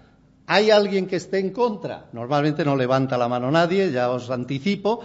Eh, pero yo siempre, eh, cuando surge esa conversación, me ha gustado, porque siempre me opongo y, oye, un detalle. Si tú hubieras comprado un hospital y fueras dueño de un hospital, como dueño de ese hospital podrías transmitirle a los cirujanos, oye, a este le operas bien, a este te lo cargas directamente, que no nos interesa. Es decir, hay esencias del trabajo profesional que si tú has decidido comprar un medio de comunicación, no te confundas. Una cosa es la línea editorial, que tienes todo el derecho a marcarla, efectivamente, yo defiendo estos valores, puede haber problemas, como bien explicaba Vicente, de que haya desajustes entre la persona que trabaja con la línea editorial, pero otra cosa completamente distinto que la línea editorial no tiene ningún derecho a intervenir es contar lo que pasa. Contar lo que pasa no se puede hurtar y, por tanto, hay una responsabilidad también de los profesionales, insisto, sobre todo de los jefes, los eh, de abajo, poco pueden hacer, pero sí pueden hacer dos cosas. Yo creo que es importante que la gente desde abajo a sus jefes inmediatos les sometan a una cierta presión. No se la van a poder someter arriba, pero cuidado que eso funciona. Y también creo que es muy importante eh, esta jornada o cuantas se puedan celebrar y todos los periodistas, cada vez que hablemos en público, el que esto permanentemente lo consideremos un tema de debate social que no se deje pasar, que no se olvide, que no se admita esa idea de que alguien por ser dueño puede marcar lo que llama línea editorial que inmediatamente por juegos del destino eh, se transforma. No, en defensa de una serie de valores ideológicos, que en un sistema plural es perfecto, sino en la transformación y control de los hechos día a día. Bueno, vamos a, lanzar otra pregunta y ya inmediatamente abrimos eh, el debate a, este foro que tenemos aquí. Eh, comentaba antes, eh, David, precisamente el hecho, lo, que han sufrido muchos de los periodistas que han cubierto la información estos meses en Cataluña. hemos recibido muchas quejas.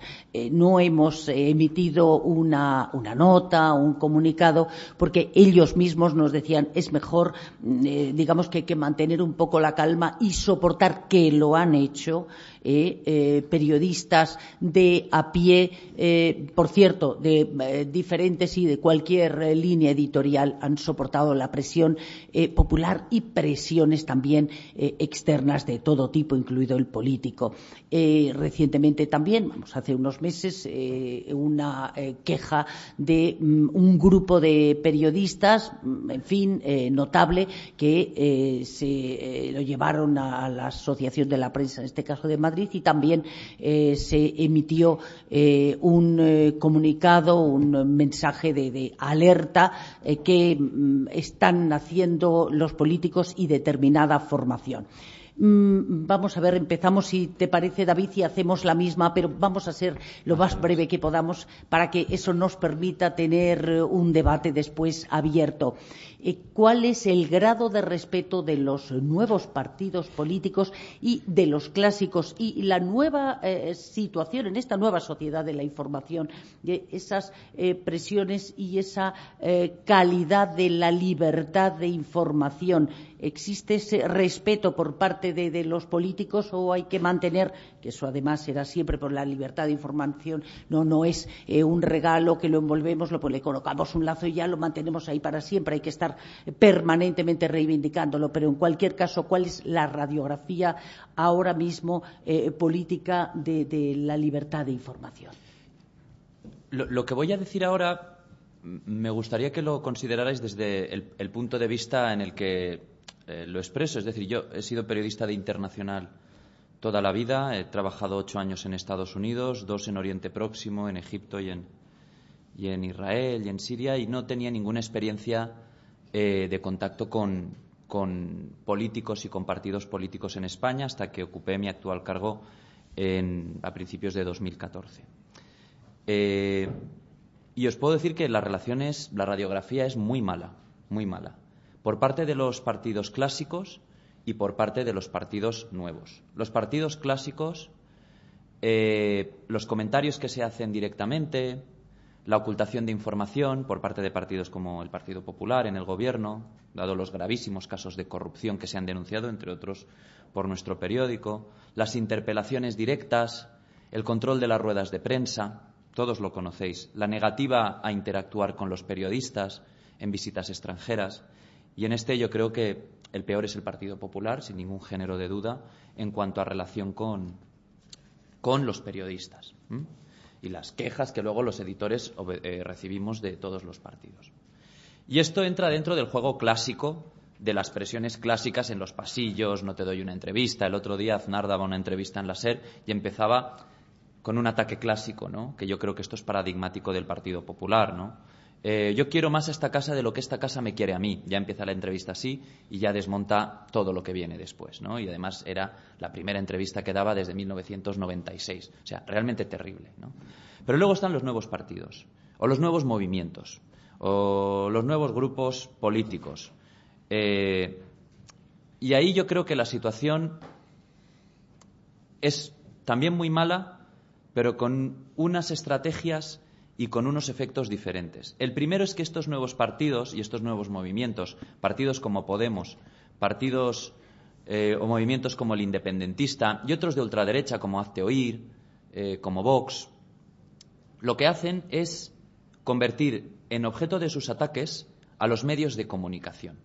No atacan realmente a otros partidos. Os los atacan, sí, pero es todo un teatro. En realidad, la campaña sistemática de oposición y desprestigio va dedicada a los medios de comunicación eh, y a los periodistas que los representan. Puedo daros muchas anécdotas de periodistas que hemos tenido que cambiar, no voy a dar ningún nombre, periodistas en Cataluña los que les han gritado por la calle, periodistas que estaban con sus nietos en la playa en Cataluña y han empezado a gritarles que si eran las huestes de Cospedal, periodistas catalanes muy reconocidos. Yo no sé cuántas veces me han llamado fascista, eh, no sé cuántas veces han mencionado mis supuestas relaciones con determinados partidos, con determinados gobiernos, con o sea, realmente esto en redes sociales. Y yo soy un convencido de que las redes sociales son necesarias para moverse hoy en el oficio de periodista, para recabar información, para informar y para relacionarse al final acaba más o menos dándote igual, aunque creo que uno nunca debe acostumbrarse a que le llamen fascista o a que le llamen cavernario o facha permanentemente, ¿no? Pero bueno, eh, yo creo que esto va en mi posición, no va en la posición de periodistas en precario, colaboradores que tienen que representar al país y hacer su trabajo en determinados foros. Eh, los nuevos partidos y los movimientos como los independentistas funcionan de dos formas, por decirlo muy brevemente porque tampoco me quiero extender mucho. Pero uno es intentando que su mensaje llegue directamente a la sociedad. Y esto está muy tasado. Ellos van a televisiones a dar citas. No mueven políticas o hechos más allá de citas. Declaraciones provocadoras, que también pueden poner en sus perfiles de Twitter, generando polémicas, yendo a protestar a algún sitio con algunas pancartas. Y más allá de un debate lógico sobre política, sobre el modelo de Estado, sobre la reforma constitucional, sobre lo que sea, provocan. Esta provocación luego la viralizan, con el empleo de redes sociales, controlando los algoritmos. Aquí en España esta viralización es principalmente real. Hay muchos grupos independentistas controlados por Esquerra Republicana, hay grupos que controla Podemos, que tienen decenas de miles de suscriptores en Telegram o en WhatsApp y dicen, este es el mensaje de hoy, hoy a por este. Entonces, es cuando ves que toda la campaña de llamar a un periodista facha, eh, insultarle o eh, hoy el mensaje es este, mm, repitiendo cuentas que repiten el mismo mensaje a la misma vez, esto lo tenemos bastante estudiado. Otros países con muchísimo mayor control del entorno digital, como Israel, Estados Unidos, Rusia, eh, China, emplean lo que se llama granjas de, bots o de trolls, ¿no? que realmente lo que hacen es viralizar con el empleo de cuentas falsas y retuiteos falsos. ¿no? Compartir, eh, acciones de compartir falsas en Facebook, realmente cuentas que no existen, con el objetivo de que controlando los algoritmos de Twitter, Facebook, etcétera, Google, tu mensaje pueda salir el primero cuando alguien se conecta y que tú ya hagas redundante la labor de los periódicos. Esta estrategia, que también la ha aplicado Trump, la ha aplicado la ultraderecha en Alemania, incluso Orbán en Hungría, eh, se ha visto dificultada por el hecho de que al final los periódicos tenemos una gran raigambre, ¿no? Y la gente nos lee, y la gente nos busca. Hay periódicos como el de Jesús, que tiene además un seguimiento muy directo de suscriptores que esperan a recibir el periódico por la mañana, más pequeño en, en, base, pero con, con, gente muy fiel. Y estos son modelos nuevos que han surgido aquí en España también, que son sostenibles y que además tienen un seguimiento muy fiel. Luego estamos los periódicos. Es decir, la prensa está viva y la prensa ha dado juego. Y aquí es cuando entra lo que os he dicho al principio atacar a los medios de comunicación. Pero atacar no al eslabón más fuerte, que somos los que estamos pues por arriba representando al periódico, venimos aquí y allá, sino también ir a por una persona y señalarla, y aquí ha habido líderes de nuevos partidos que han señalado a periodistas en ruedas de prensa por la ropa que llevaban, por el aspecto que tenían, que si llevas piel, que si llevas esto, que si llevas lo otro, eh, mensajes directos de sé dónde vives, mensajes directos de a este le he visto por la calle, mensajes con fotos, eh, hasta el punto que sí, en el país hemos tenido que cambiar a gente que, que ha hecho información política en algunos momentos, por hartazgo, por cansancio, o gente que ha tenido que informar del asunto catalán, y esto solo nos ha pasado en dos países hasta la fecha. En Egipto, que vive una represión brutal en este momento, donde tuvimos que sacar a un periodista, y en Venezuela. Jesús Maraña. Eh, la relación de los periodistas con, cualquier poder, pero en el caso de los partidos políticos, suele ser una, relación, y hablo de los periodistas de base, de los redactores políticos que se encargan que sus parcelas de información son la cobertura de la información de un determinado partido. Em, la dificultad o una de las dificultades de ese trabajo es diferenciar una vez que hay una relación ya de fuente a periodista, ¿no? Y una cierta confianza mutua, ¿no? Es diferenciar o establecer la, frontera donde está la presión o la confianza. Eh, lo digo por el ejemplo que, has lanzado y que, a mí me afecta directamente, que fue el caso de la petición de amparo de una serie de periodistas hace unos cuantos meses eh, que cubrían la información de Podemos y pidieron amparo a la Asociación de la Prensa. Sí, recuerdo que Jesús Maraña estaba en, esa directiva, además, ¿eh? de la Asociación de la Prensa. En aquel momento yo era vocal de la Junta de la Asociación de la Prensa. En los dos días escribí un artículo, mm, bueno, pues intentando explicar mi punto de vista eh, sincero de los hechos hasta donde yo los había conocido, explicando que, que el comunicado lo teníamos que asumir toda la Junta, pero el comunicado lo había hecho mm, lo que es el núcleo directivo de la Junta, los demás nos habíamos enterado la noche anterior a ser lanzado, y mis discrepancias con el contenido del, comunicado, dejando claro que había una base absolutamente eh, cierta y que había que asumir cuando unos periodistas piden amparo a una asociación profesional denunciando unos determinados hechos. Tenía la complicación de que no eh, se daban los datos concretos, los nombres concretos, por el temor o el miedo que tenían los propios periodistas a tener represalias. Esto tiene que ver con la precariedad que hablábamos antes, ¿no? que también se produce con las fuentes, no, solo con, las empresas y con. Bueno, yo en, lo que sí me gustaría destacar de todo esto eh, es que, y lo dije entonces y lo escribí, es que me pareció, como me parece tantas veces últimamente en tantas cosas, desgraciadamente, me pareció absolutamente desproporcionado el asunto, la dimensión del asunto, la cobertura que se dio al asunto, es decir, a las nueve de la mañana del mismo día, a los dos minutos de salir ese comunicado, hubo medios muy importantes que lo tenían, vamos, en primera página y a toda pastilla y demás. Eh, y yo lo que exponía era, bueno, respetando obviamente, estaría, estaría bueno, ¿no? Es decir, la línea editorial y la selección y la jerarquización que cada uno hace de la información. Pero yo desde hace años he hecho mucho de menos que se produzcan ese tipo de reacciones, pues, eh, cuando hay presiones evidentes y que todos hemos conocido desde otros partidos políticos, o cuando los medios siguen asistiendo a las famosas ruedas de prensa sin preguntas, eh, cuando quiero decir, cuando el periodismo se somete a condiciones que, a mi juicio, no se deberían someter respecto a los partidos y las organizaciones políticas. ¿no?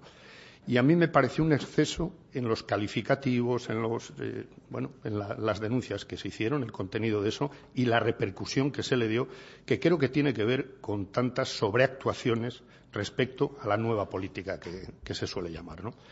Eh, y luego hay otro factor que creo que los que tenemos ya, desgraciadamente, algunos años, pues sabemos que tiene que ver con una cosa que eh, cuando yo llegué al periodismo en, era la segunda fase de la transición, por decirlo así, el año 81, 82, 83, etcétera, el triunfo del PSOE en el 82, etcétera. A ver, eh, los conflictos entre periodistas y políticos o las confianzas o incluso excesivas confianzas entre periodistas y políticos se producían en el bar Manolo, se producían en los pasillos del Congreso, se producían en la barra de un bar donde por la mañana te llegaba un político de la UCD o del PSOE y te decía, oye, macho, lo que has escrito hoy te has pasado tres pueblos. Porque, joder, yo no te expliqué exactamente eso o no creía que lo ibas a publicar. Este tipo de cosas. Todos sabemos que han pasado siempre. Y algunas de esas cosas hoy tienen un efecto absolutamente desproporcionado porque en lugar de producirse en la barra del bar Manolo se producen en Twitter o en Facebook. O sabes que a las dos horas lo está comentando medio gremio porque hay 18 chats de WhatsApp que dicen, ¿has visto lo que le ha dicho fulanito a no sé quién? ¿No? Y ahí está también la capacidad de los propios periodistas, y ahí quiero insistir, en los medios. ¿Qué me sorprendió a mí de esa historia concreta? Que no salieran los directores de los principales medios poniendo una denuncia en condiciones con nombres y apellidos diciendo esto es intolerable por esto, por esto y por esto. Pero que dieran la cara a los directivos no los plumillas que yo comprobé antes de escribir lo que escribí, comprobé que hubo una serie de periodistas, de redactores de base, que estaban pasándolo mal y se sentían presionados. Pero, insisto, hay estos otros factores que creo que hay que tener en cuenta. Eh, sobre eso, a mí me parece que una medida que estaría muy bien para ganar en, calidad periodística y en credibilidad del, oficio, al fin y al cabo, ¿no? es que consiguiéramos superar el exceso de declaracionitis que tenemos en, la, en el tratamiento de la, de la, política y de lo que hacen y dicen los políticos, yo creo que sigue habiendo un exceso de entrecomillados permanentemente, de hacer el, bueno, de hacer el, de altavoces de, la primera frase ocurrente que tiene el político de turno cada día y dedicar mucho más recursos a investigar, a contrastar, por ejemplo, a sorprender al político en cada una de las mentiras que nos cuenta cada día, ¿no? Y creo que eso, bueno, pues eh, me parece que contribuiría a mejorar el oficio, a ganar credibilidad y a difuminar también algunas cosas que, insisto, por la nueva realidad de los instrumentos que tenemos, pues se amplifican mucho más de lo que en origen podían significar, ¿no? José Miguel, los políticos, la política ahora es más o menos respetuosa con la libertad de información.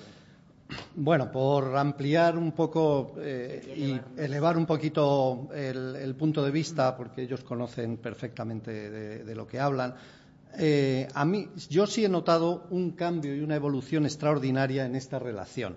Eh, mi especialidad académica fue la, comunicación política y en los 80 pues mi tesis doctoral era sobre comunicación política y hice uno de los primeros libros que era tan malo entonces como ahora, solo que ahora además es absolutamente obsoleto y ridículo porque ha cambiado esto extraordinariamente. ¿Cuál es el gran, gran cambio, bajo mi punto de vista, que he observado? Antes, y bueno, el ejemplo, la anécdota que contaba Jesús es un poco reflejo, esto del bar, de la conversación, que era evidentemente así. las relaciones que tenían los partidos políticos, y más en el caso español, con la inexperiencia provocada por la dictadura, evidentemente, pero ocurría un poco eh, internacionalmente. Los eh, grandes partidos políticos, incluso las empresas, trabajaban eh, casi siempre con una eh, un mecanismo de acción-reacción. Según lo que se publicaba, pues ellos contestaban, intentaban rectificarlo y poco a poco aquello iba avanzando y según lo manejaran con mayor o menor habilidad, pues y según transcurrieran los hechos, claro, aquello evolucionaba. Hoy en día no. Hoy en día las grandes estructuras políticas y empresariales eh, han cambiado la dirección. Hoy en día son absolutamente proactivas, es decir, generan sus propias campañas y colocan esto que llamamos en términos generales el marketing, del cual el tratamiento o las relaciones con los periodistas son solo una parte, porque como también se ha comentado, tienes muchas posibilidades de llegar directamente a la gente saltándote a los medios, se ha convertido en su principal arma de difusión el caso catalán es espectacular, realmente yo creo que pocas veces yo he visto en mi vida una campaña eh, donde el marketing haya sido tan bueno técnicamente, eh, tan bien desarrollado, tan bien organizado, eh, hasta el punto de que yo mantengo personalmente la teoría de que se han pasado. Es decir, que ha habido un ejemplo de análisis académico interesante para hacer una tesis de eh, sobreabundancia de marketing hasta el punto de que han acabado creando un mundo virtual absolutamente falso, pero que la gente ha visualizado, la gente lo ha visto en las televisiones, en las calles, en, manifestaciones, en todas partes, con lo cual era muy difícil decir que eso que estaban visualizando era mentira. Eh, todos los datos estadísticos son impresionantes. El nivel de credibilidad de la gente que, con todo el derecho del mundo, defendía ideas independentistas sobre la realidad de que todo estaba perfectamente preparado para la llegada de la independencia, superaba el 95%. Eh, y estamos hablando de niveles culturales muy elevados, no de la vieja idea de que se trata de gente fácilmente manipulable.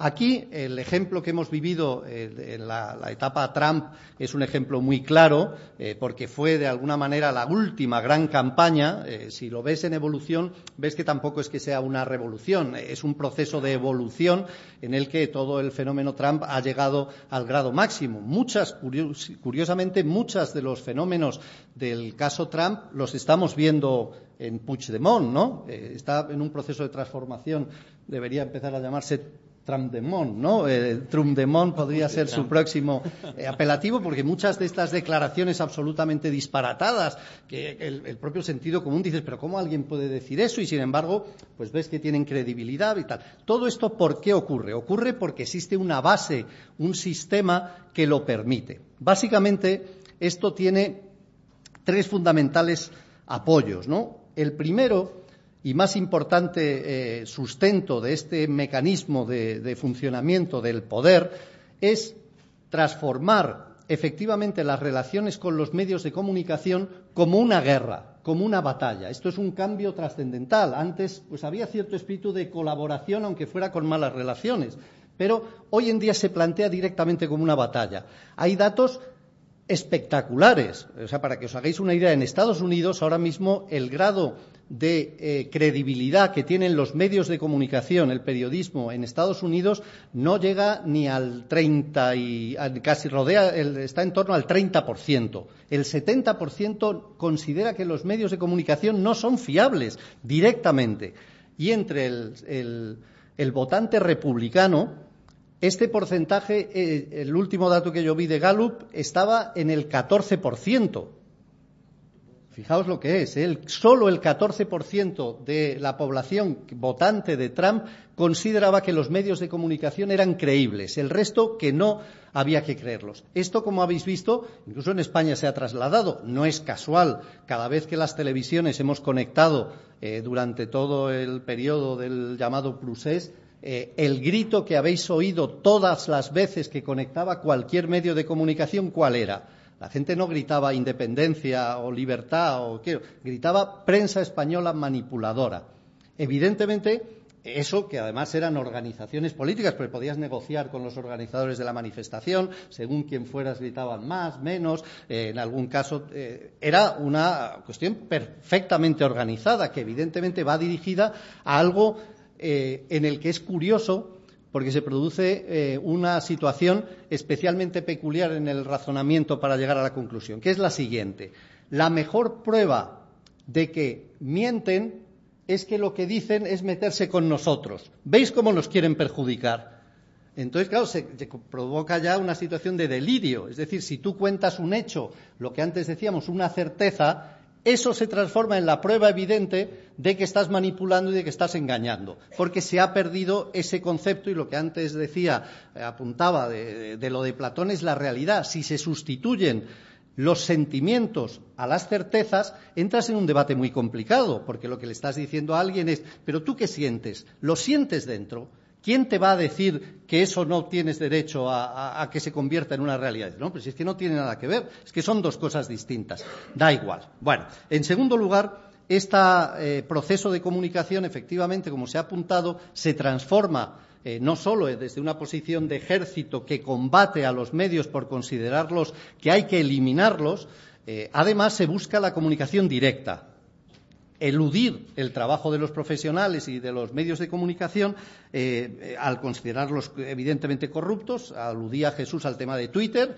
Eh, esto, Trump, que es un profesional de la comunicación, están medidos hasta desde 2009, lleva lanzando 12 tweets diarios ya lo hacía desde 2009, no es una cosa de invento ahora. él descubrió, a través de su trabajo como empresario, metido en mil polémicas habitualmente, cómo efectivamente, eh, y estamos viendo ahora, pues eso, el propio caso de Puigdemont o de tal, como desde Bélgica todos los días lanza un vídeo lanza un tuit, que tiene dos efectos. Uno, eh, eh, llegas directamente a la gente, que no tiene por qué eh, escuchar los medios de comunicación y luego tiene un efecto inevitable, que yo no sé cómo se salva porque es inevitable, condicionas la agenda de los medios de comunicación. Porque claro, tienes que informar de que ha habido ese tuit y que lo han dicho, con lo cual te está haciendo que dediques tiempo y espacio obligatoriamente a eso, porque si no, efectivamente te dirán no estás tratando el tema. Entonces, fijaos qué arma más poderosa, porque no solo llegas directamente a la gente y además condicionas la agenda de los medios que tengan que hablar exactamente de, de lo que se haga. Y finalmente, y termino, esto tiene que ver además, en tercer lugar, con el cambio de lenguaje, con la búsqueda de mensajes fundamentalmente emocionales, que en la televisión tienen una fuerza brutal, no me voy a enrollar en esto, si no Elsa con razón me machaca, eh, pero es que esto forma parte esencial de los medios. No penséis que lo hacemos frívolamente, es un tema de la capacidad de, comunicación. La televisión sirve especialmente para transmitir emociones, igual que los periódicos sirven la lectura para eh, razonar sobre lo que se escribe. Este cambio del lenguaje lleva a que precisamente eh, estos nuevos medios que hoy son imperantes, como es la televisión. Eh, yo trabajo ahora, una de las cosas que hago, pues soy productor ejecutivo del intermedio. Yo que he sido periodista en medios me doy cuenta de la importancia que tiene. No solo tienes más audiencia que muchos informativos, es que además la capacidad que tienes de entrar a la gente es otra. ¿Por qué? Pues porque ya no te ven tanto como un medio de comunicación que le estás contando algo y tú lo miras así de reojo diciendo, ah, a saber lo que me quieren contar, sino que a través de, elementos sentimentales, elementos afectivos, tienes una capacidad de comunicación y que si quieres utilizarlo con fines más que discutibles, como casi siempre ocurre con el poder, es un arma enormemente eficaz. Entonces, esta tripleta de cambio estructural del modelo yo creo que está en la base de lo que se está produciendo. Desde luego esencial, esenciales estas eh, reflexiones con la particularidad de que las últimas elecciones eh, norteamericanas, y Vicente Vallés es un experto, eh, casi la mitad de eh, los eh, norteamericanos se informaron exclusivamente a través de las redes sociales, con lo cual efectivamente esto tenía un peso específico eh, enorme y manejaba la agencia, la agenda informativa efectivamente de, los medios. Vicente. Sí, porque bueno, las redes sociales se han convertido en una herramienta, ya se ha comentado aquí, de una herramienta política eh, de, de, uso ya habitual que consigue bueno, meter presión, sin ninguna duda, a los medios de comunicación, a los periodistas. Ese es su objetivo cuando se utiliza de esa manera y, en alguna medida, pues ha podido tener éxito en determinados momentos concretos. Eh, la, presión por parte de la política hacia los medios es, eh, bueno, pues yo creo que es una parte sustancial de nuestro trabajo. Esto se ha ocurrido siempre y sigue ocurriendo ahora, de manera que yo tampoco creo que sea una cosa tan tan importante, ni que los medios de comunicación no hayamos sabido sortearlas permanentemente. Así que esto, bueno, es parte también de nuestro trabajo. Eh, la llegada de las redes sociales para ser utilizadas como otra herramienta de presión hacia los medios y hacia los periodistas, bueno, es una novedad, ya menos, pero lo ha sido uh, hasta a partir de hace unos años, y el que más y el que menos, pues bueno, tiene la experiencia de haber sido, digamos, escracheado a través de, de Twitter eh, varias veces, porque eh, no eres lo suficientemente entusiasta con la causa que defienden aquellos que te escrachean. Entonces, bueno, eh, ha habido una época, quizá ya menos ahora, pero hace un par de años quizá, cuando las, los ejércitos de Podemos, los ejércitos los tuiteros de Podemos pues se lanzaban al ataque casi todos los días por eh, que habías contado una cosa de una manera que no les gustaba o habías dejado de contar algo que ellos querían que se hubiera contado, etcétera, etcétera.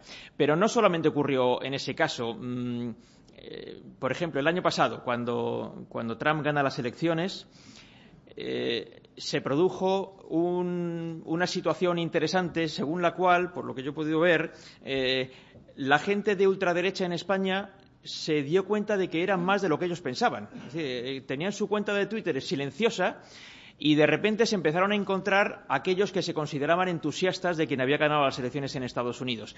Y yo recuerdo que desde el día de noviembre del año pasado, en que ganó las elecciones Donald Trump, y hasta el mes de abril, ya dos meses o tres después de que había tomado posesión de su cargo el 20 de enero de este año, eh, como era, claro, era muy difícil hacer una cobertura favorable de las cosas que hacía Donald Trump. Eh, por mucho que uno quisiera pues, eh, mantener un cierto nivel de sosiego al hablar de las cosas que hacía Donald Trump, pues eh, no dejaba de ser él y cómo hace las cosas. ¿no?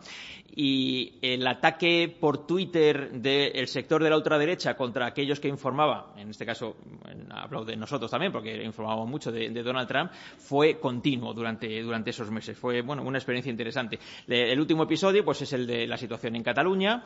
Eh, y entonces recibes muchas acusaciones de manipulación por parte de los independentistas y muchas acusaciones de manipulación por parte de los no independentistas que consideran que no eres suficientemente firme contra los independentistas, con lo cual estás en una situación eh, llamativa, ¿no? En lo que se refiere al uso de Twitter eh, para recibir, digamos, el feedback por parte de, del usuario de la información.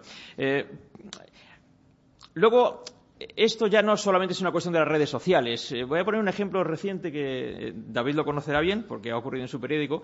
Eh, hace unos días el país publicó un artículo de Serrat después de lo que le había pasado a Serrat, eh, con acusaciones de fascista por no ser suficientemente entusiasma de la situación independentista en Cataluña y demás. Y entonces, claro, yo cuando supe que estaba el artículo fui rápidamente a leer, porque me pareció una cosa interesante ver lo que podía escribir Serrat, y vi que estaba escribiendo no sobre el independentismo, sino sobre Messi, sobre el hecho de que Messi no había firmado o no se sabía si, si había firmado ya el contrato de renovación con el Barça. Eh, me parecía un tema muy menor comparado con aquello que él hubiera podido contar sobre la situación en Cataluña pero luego vi que aquello se había convertido realmente en, un hecho muy relevante para un sector importante de los lectores del país, algunos de los cuales habían escrito al defensor del, periódico. Y leyendo el artículo en el que se explicaba las protestas de, de algunos lectores, en realidad los lectores, lo que estaban, esos lectores, no digo los lectores, esos lectores concretos que habían escrito protestando, lo que querían era que no se hubiera publicado el artículo que es una cosa muy notable. Uno dice, bueno, oiga, si a usted no le gusta el artículo, pase la página y lea la siguiente. Y si está muy enfadado con, el periódico, deje de comprar el periódico y lea otro. Pero no, lo que quieren es que no se publique eh, ese, artículo. Y esto, eh, esto, no es un caso excepcional. Eh, algunos periódicos de Internet, por ejemplo, que tienen una línea editorial muy marcada, alguna vez se han atrevido a publicar un artículo de alguien que no va directamente relacionado con la línea editorial de ese medio y ha habido muchos suscriptores de, esos, eh, de ese periódico que han escrito y uno entra en la página y ve un montón hasta de insultos diciendo, por supuesto que voy a dejar ya de nunca más voy a leer este periódico porque han publicado algo que no me gusta leer. Toda la semana. Es una cosa sorprendente. Oiga, si no le gusta, no lo lea, lea otra cosa. Eh, en la televisión pasa igual. Eh, uno puede comprobar ahora, y se comprueba mucho con las redes sociales, la cantidad de gente que ve tu informativo para ponerte verde. No lo ve porque le interese, sino porque lo odia.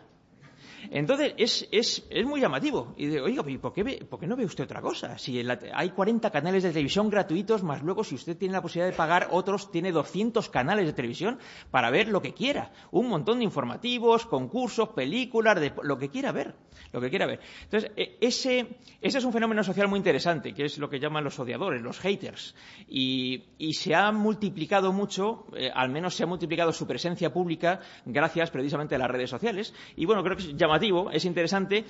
Yo creo que hace unos años mm, a los periodistas nos podía afectar un poco más. Desde luego yo ya he conseguido traspasar la línea a partir de la cual ya me da igual lo que se pueda escribir eh, en Twitter y los tweets que, los que puedes recibir sobre esto. Eh, salvo, y eso sí me parece muy bueno de las redes sociales, salvo cuando encuentras entre la maleza de tweets eh, que no aportan nada, alguno que sí aporta algo. Y alguno que te hace una crítica sobre algo que realmente está bien criticado. Y dices, mira, este ha dado en el clavo. Efectivamente, esto no lo hemos hecho bien. Y esa es una cosa que está muy bien y aporta muchísimo porque es un feedback muy inmediato. ¿eh? Pero ya digo, suele ser una excepción dentro de la maleza. Bueno, la pluralidad efectivamente tiene un precio. Abrimos el eh, foro. A ver, eh, lo que sí ruego es que quien eh, pregunte, como esto se está grabando, que indique su, nombre antes de, plantear la cuestión.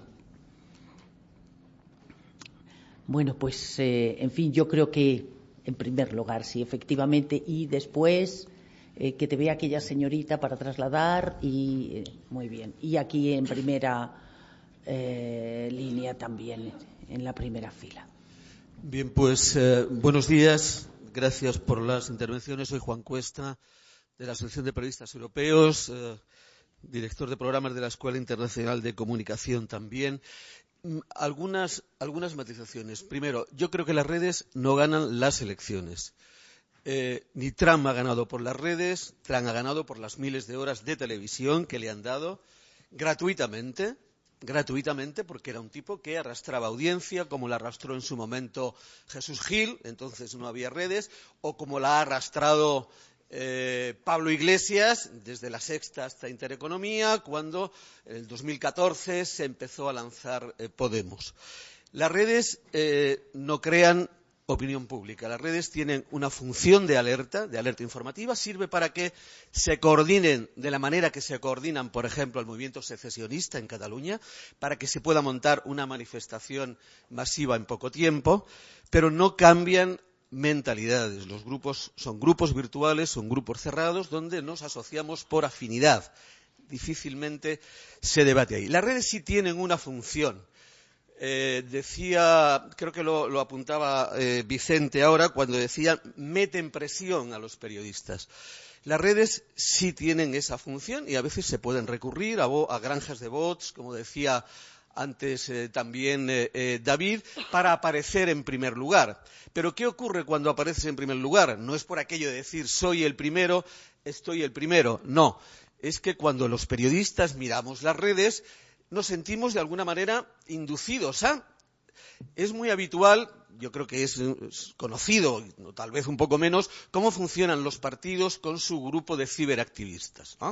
Cuando un líder va a una televisión, el grupo ya está preparado con los cinco mensajes que quieren retuitear, que ha diseñado el equipo de campaña, el equipo de estrategia. En el momento en que empieza la entrevista, se empiezan a lanzar esos tweets con esos mensajes acotados. A veces se da la circunstancia de que ni siquiera el líder lo ha dicho, pero se está tuiteando y puede ser a lo mejor trending topic ese mensaje que a lo mejor ni se ha mencionado en la entrevista. Cuando un periodista que la está siguiendo tiene su idea, su visión de qué es lo que se ha contado y qué es lo importante o qué no es, cuando coteja las redes sociales, lo que ve es que ahí está triunfando otra idea que pueden perfectamente inducir la crónica que vaya a hacer o el titular que vaya a poner sobre esto. O sea que es una presión, una inducción, porque, insisto, la opinión pública la siguen moviendo los medios convencionales. ¿eh? Yo creo que si no lo habéis visto, el primer capítulo de, Black Mirror, ¿eh? con el primer ministro británico en una tesitura comprometida, es muy claro. Cuando intentan parar eso, el secuestro de la princesa Margarita, lo que hacen es llamar a los medios convencionales para que no se publique. Le dicen, está perdido, está en YouTube, está en Twitter, está en Facebook. Y eso ayuda a que los medios convencionales cambien su agenda y entren en esos tipos, ¿no? En ese tipo de noticias hasta ese momento vedados. Gracias. Vamos, si os parece, a agrupar las preguntas, eh, porque si no, os conozco. Conozco también su mm, capacidad, ¿eh? o sea, adelante. Sí, hola, buen día. Soy, soy Vicente Yorca, del periódico Canarias 7. No, eh, no sé dónde estás. Ahí, sí, perdona. ¿Me oyen? Sí. Fenomenal. ¿Me oyen ahora? Buen día, Muy bien. buen día otra vez. Eh, a propósito de un tema que, ha planeado, o, tú misma apuntaste desde el principio, eh, la crisis de modelo de negocio. ¿no? Hechos incontestables, decía David, el papel se desmorona. Voy a hacer solo dos preguntas muy, muy cortitas. Eh, el papel se desmorona, el país ha decidido convertir la edición de papel en una edición residual y la primera pregunta es, en la cuenta de resultados, ¿cuánto está significando en estos momentos los ingresos que aporta el papel y cuánto la edición web? Esa sería la primera. Y la segunda, aparte de excepciones, eh, e Infolibre es un ejemplo, la agenda política, al menos de este país, no la siguen marcando, como se ha apuntado ahora, los medios tradicionales. Vicente apuntó, a lo mejor no compramos los periódicos, pero sí nos apuramos en visualizar todos los días las portadas de los medios impresos. Y ahí me quedo. Muy bien.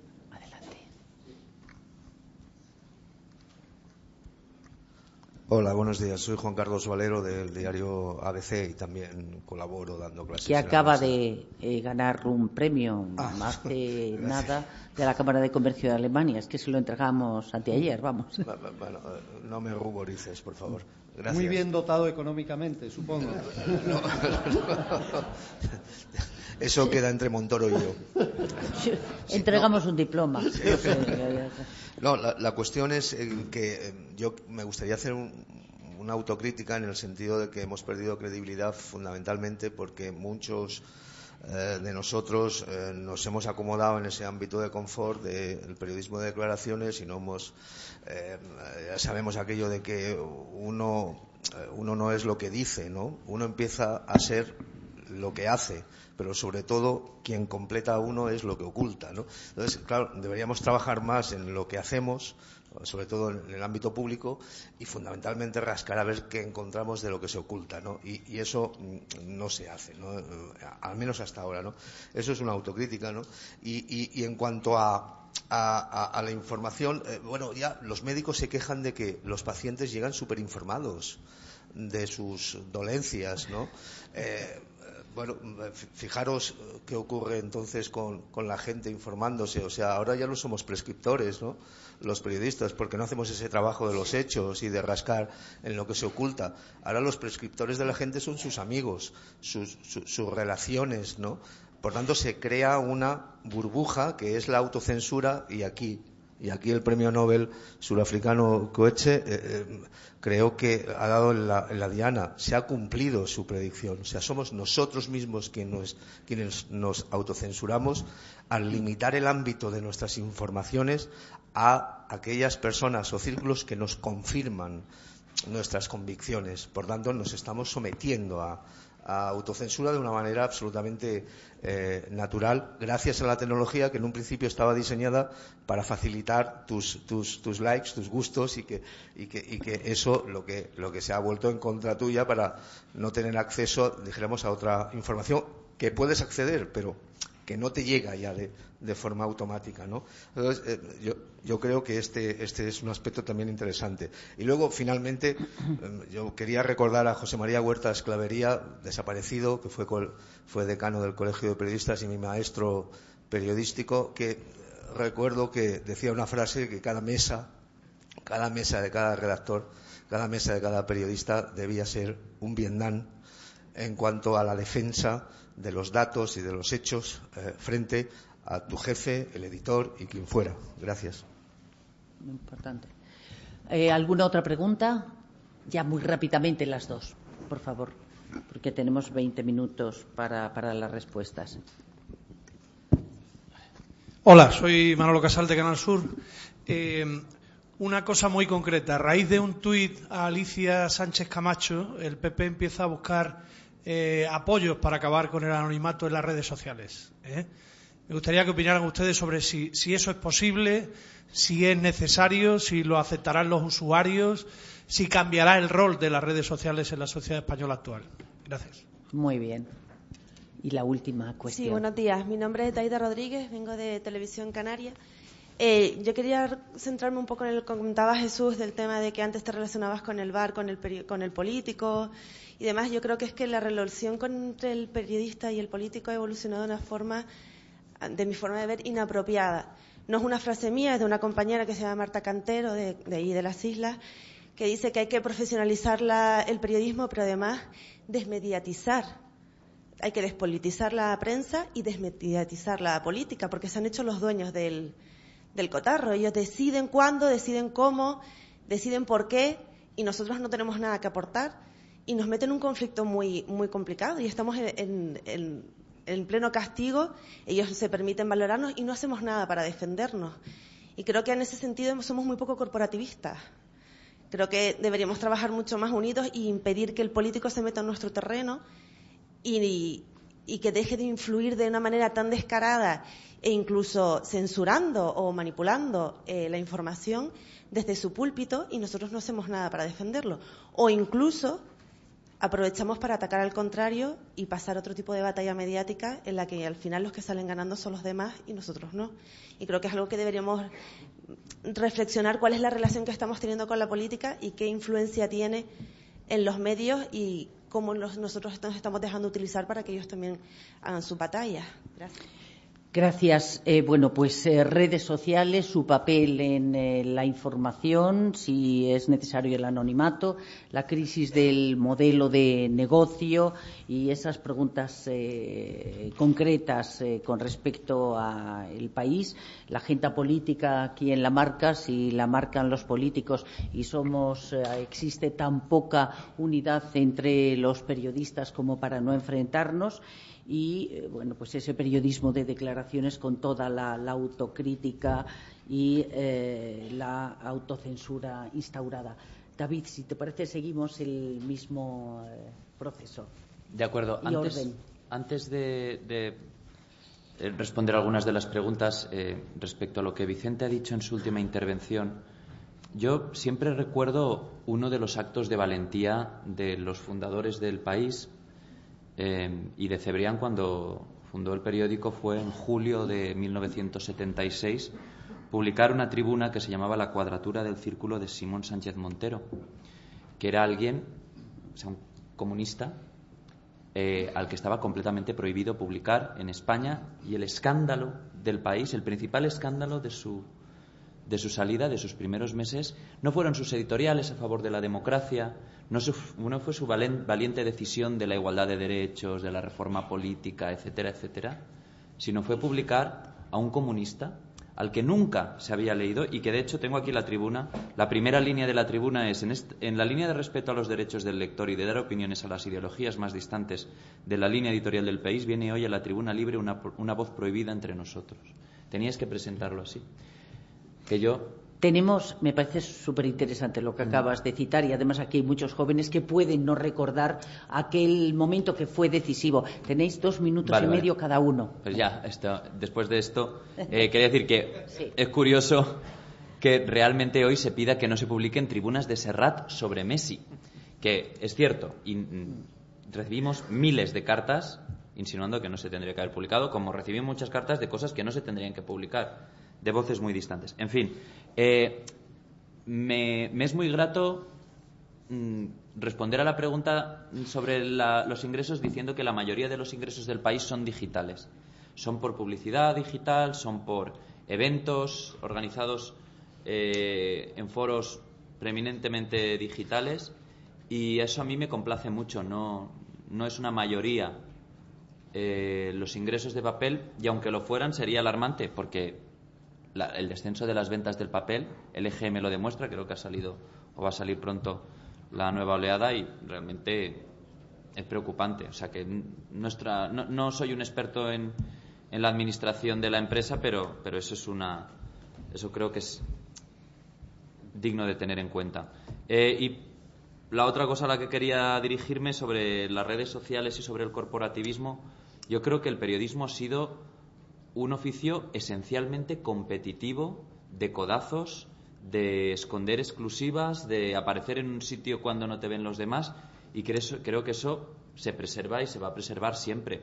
La lucha por la exclusiva, por la entrevista, no es un oficio cómodo, ni amable, ni agradable con los compañeros. Es una jungla, de verdad, y yo creo que va a seguir siendo así. Y sobre si las redes tendrían que dejar de ser anónimas, bueno, el lector casi siempre ha sido anónimo. Lo que yo creo que no tienen que ser anónimas para insultar o para animar al delito. Mientras alguien se esconda detrás de una, de una pantalla pero mantenga un, una conversación cívica y respete las normas de convivencia entre todos, creo que no hay ningún problema. Gracias por, por tu brevedad. Bueno, Jesús. Bueno, pues voy a intentar ser muy telegráfico. Eh, Solo un inciso sobre, porque es que como lector me parece muy interesante la, polémica. Eh, yo lo que leí en, el artículo interesantísimo de la defensora del lector era que si se hubiera dado el artículo en deportes no hubiera pasado nada. También. Me gusta apuntarlo porque a mí me pareció muy, muy interesante el debate y la solución que se planteaba. Eh, como hablaba de Messi, pues en deportes en lugar de la página eh, editorial o, de estrella de, opinión. pros y contras de las redes sociales. Bueno, yo apuntar una, cuestión. Eh, es tal la, guerra del clic y la obsesión por el clic que los propios periodistas y los propios articulistas pueden obsesionarse con eso. Y eso condiciona también los contenidos. El New York Times decidió hace tiempo no informar a sus articulistas de las visitas que tenía cada artículo, porque descubrieron que como eso es robótico y si en un titular está sexo, fama o animal o lo que sea, algo popular, amarillo, sensacionalista, se multiplica el tráfico inmediatamente. Entonces, la tentación de cada periodista, sobre todo en medios en los que se le mide la productividad por los clics que, genera. ¿eh?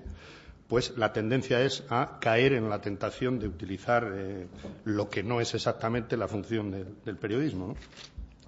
Em, la agenda política. Mm, bueno, yo creo que empieza a ser discutible que la marquen exclusivamente, no digo que no la marquen, lo que digo es que la marquen exclusivamente las grandes cabeceras de papel. Creo que, mm, bueno, pues que eso simplemente, mm, viendo la audiencia que tienen los medios digitales, incluidas las páginas digitales del papel, creo que se establece una competencia y luego si se analiza con un poco más de, de detalle la influencia que tienen a veces apuestas editoriales de cabeceras del papel y las consecuencias que tienen en el terreno político tal, pues son exactamente a menudo las contrarias ya. Es decir, que, la, influencia decisiva que se adjudicaba en, otros tiempos yo creo que, no, que es tal ya. ¿no? Eh, lo que se ha hablado de la, autocensura o la autocrítica que planteaba el compañero de ABC, que me parecía muy interesante. Eh, la, función que tenemos efectivamente debe seguir siendo contar lo que se oculta, ¿no? lo que se pretende ocultar desde los poderes.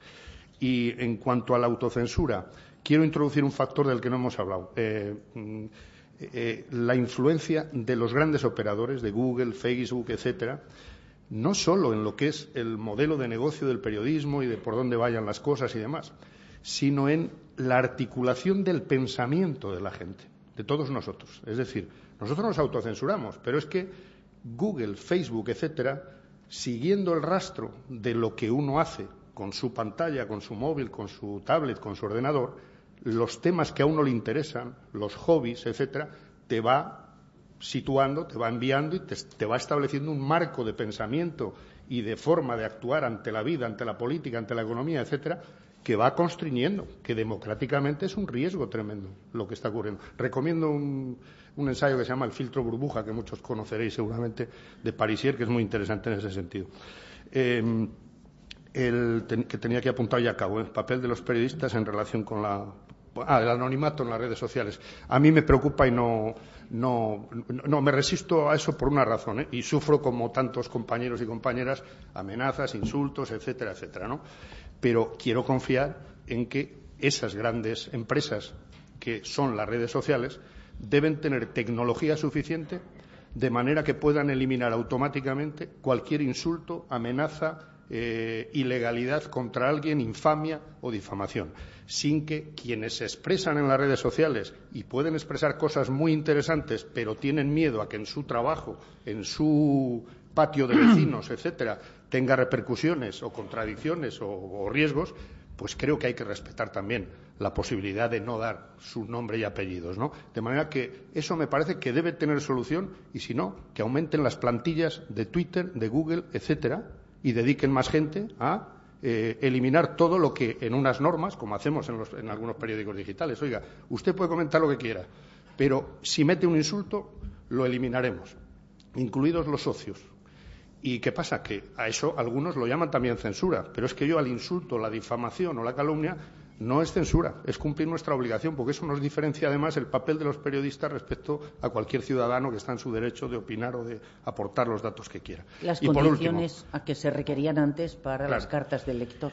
Y por último, modelo de negocio. Yo, y a ver, que lo, diga un, no sé cómo definir, un pequeño guerrillero como yo, pues no tiene mayor importancia, pero sí me interesa destacar que esto ya lo dicen también pues eh, los responsables de grandes medios que ya van en esa línea. ¿no? Eh, cito, por ejemplo, al presidente del New York Times, que ha estado aquí recientemente, o al del Washington Post, que también estuvo hace unos meses, y coinciden en una cosa. No ya en el futuro, prácticamente desde hoy, las grandes redacciones o las redacciones periodísticas, y hablamos, insisto, de periodismo, no de otros tipos de negocio de la comunicación, no se van a sostener, no se pueden sostener exclusivamente con la publicidad convencional tienen que contar con los lectores y tenemos que convencer a la ciudadanía de que la información tiene un valor y, por lo tanto, tiene un coste. Y, por lo tanto, hay que acostumbrar a defender, a reivindicar que hay que pagar un poquito. Y por lo que antes se pagaba en el kiosco euro y medio al día, hoy al año uno puede estar suscrito a 15 o 20 medios, sin ningún problema. Y creo que hay que reivindicar ese valor de la información y del periodismo, insisto, conceptuado como periodismo. Porque si no, lo que caemos es en otras dependencias de ingresos más oscuras, los acuerdos comerciales opacos con grandes empresas, con bancos, etcétera, que no pagan por la eficacia publicitaria, sino por eso que viene de muy antiguo de vamos a llevarnos bien.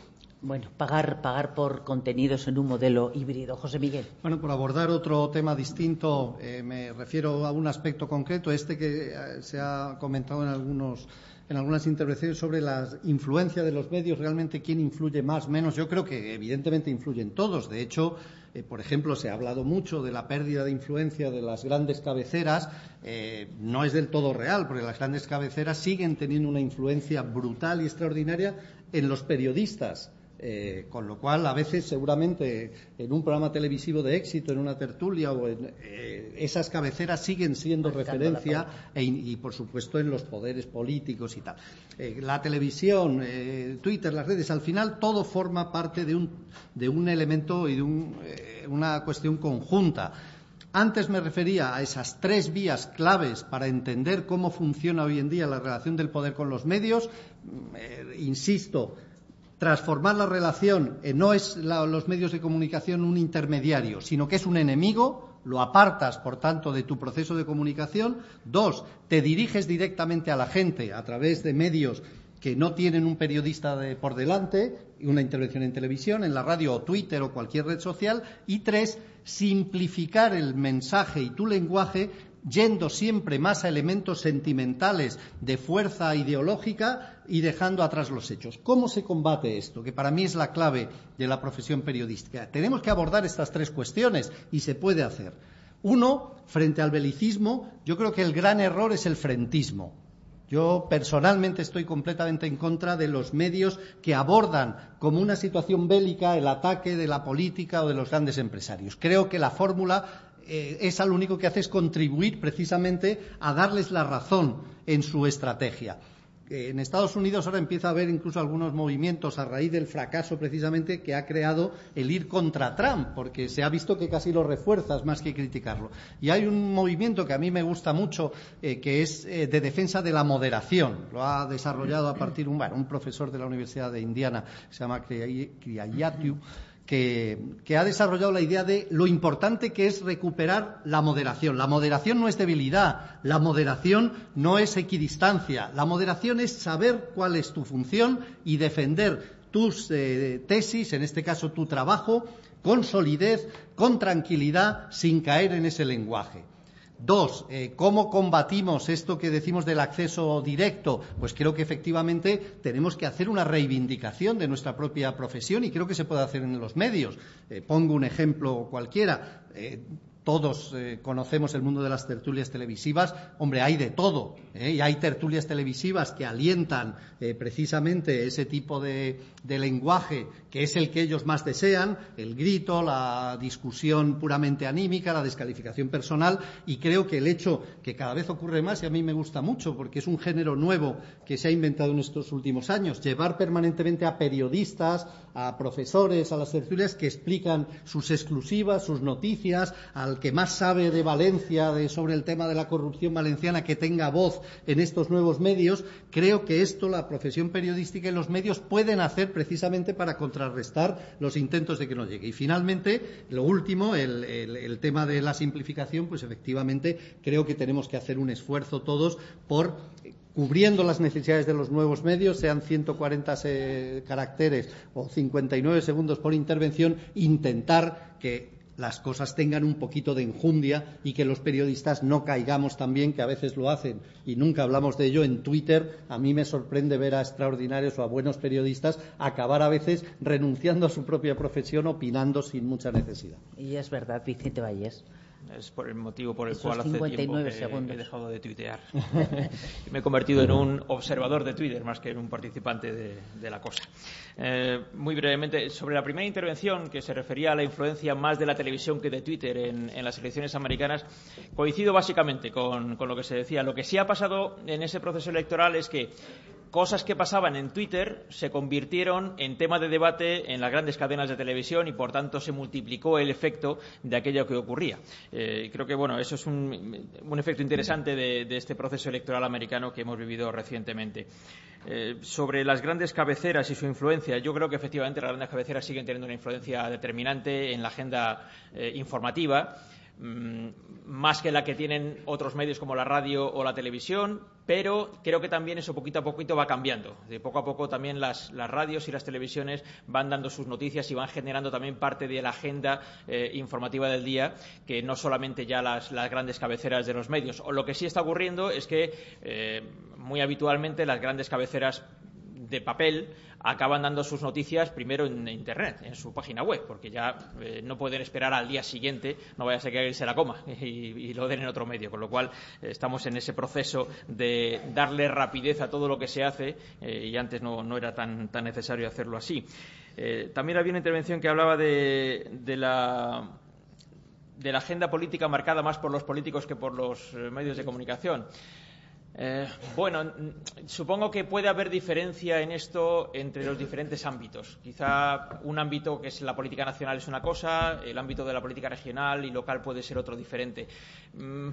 Yo creo que los medios marcan mucho más la agenda política de lo que quisieran los políticos. Y muy a veces, muy, a menudo van a rastras de lo que se va publicando en los medios de comunicación y de lo que se convierte en noticia en los medios de comunicación. Mucho más que, lo contrario, ¿no? De manera que yo creo que, bueno, esto, esto sigue pasando y no creo que se haya perdido tanto ni, ni sea tan eh, determinante eh, aquello que un político quiere que se convierta en parte de la agenda política.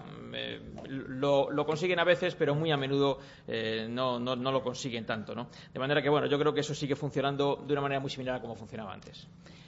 Bueno, gracias, gracias a Landete, Contreras, Vallés y Maraña. Como ven, la, altura de eh, sus intervenciones, la altura profesional y intelectual, nos ha permitido eh, obtener unas eh, reflexiones mm, sumamente interesantes para conocer la situación actual, evaluar cuál es la situación para poder mirar un poco al patio con, cierta perspectiva de, de, futuro y abordar, pues eso, la situación de la libertad de información en estos momentos que, como vemos, el periodismo sigue siendo de una utilidad imprescindible en nuestra sociedad, ejercida, pues eso, como contrapoder y donde la credibilidad es básica con eh, todos estos eh, nuevos soportes, eh, las nuevas técnicas que han removido la sociedad de la información. Gracias a todos.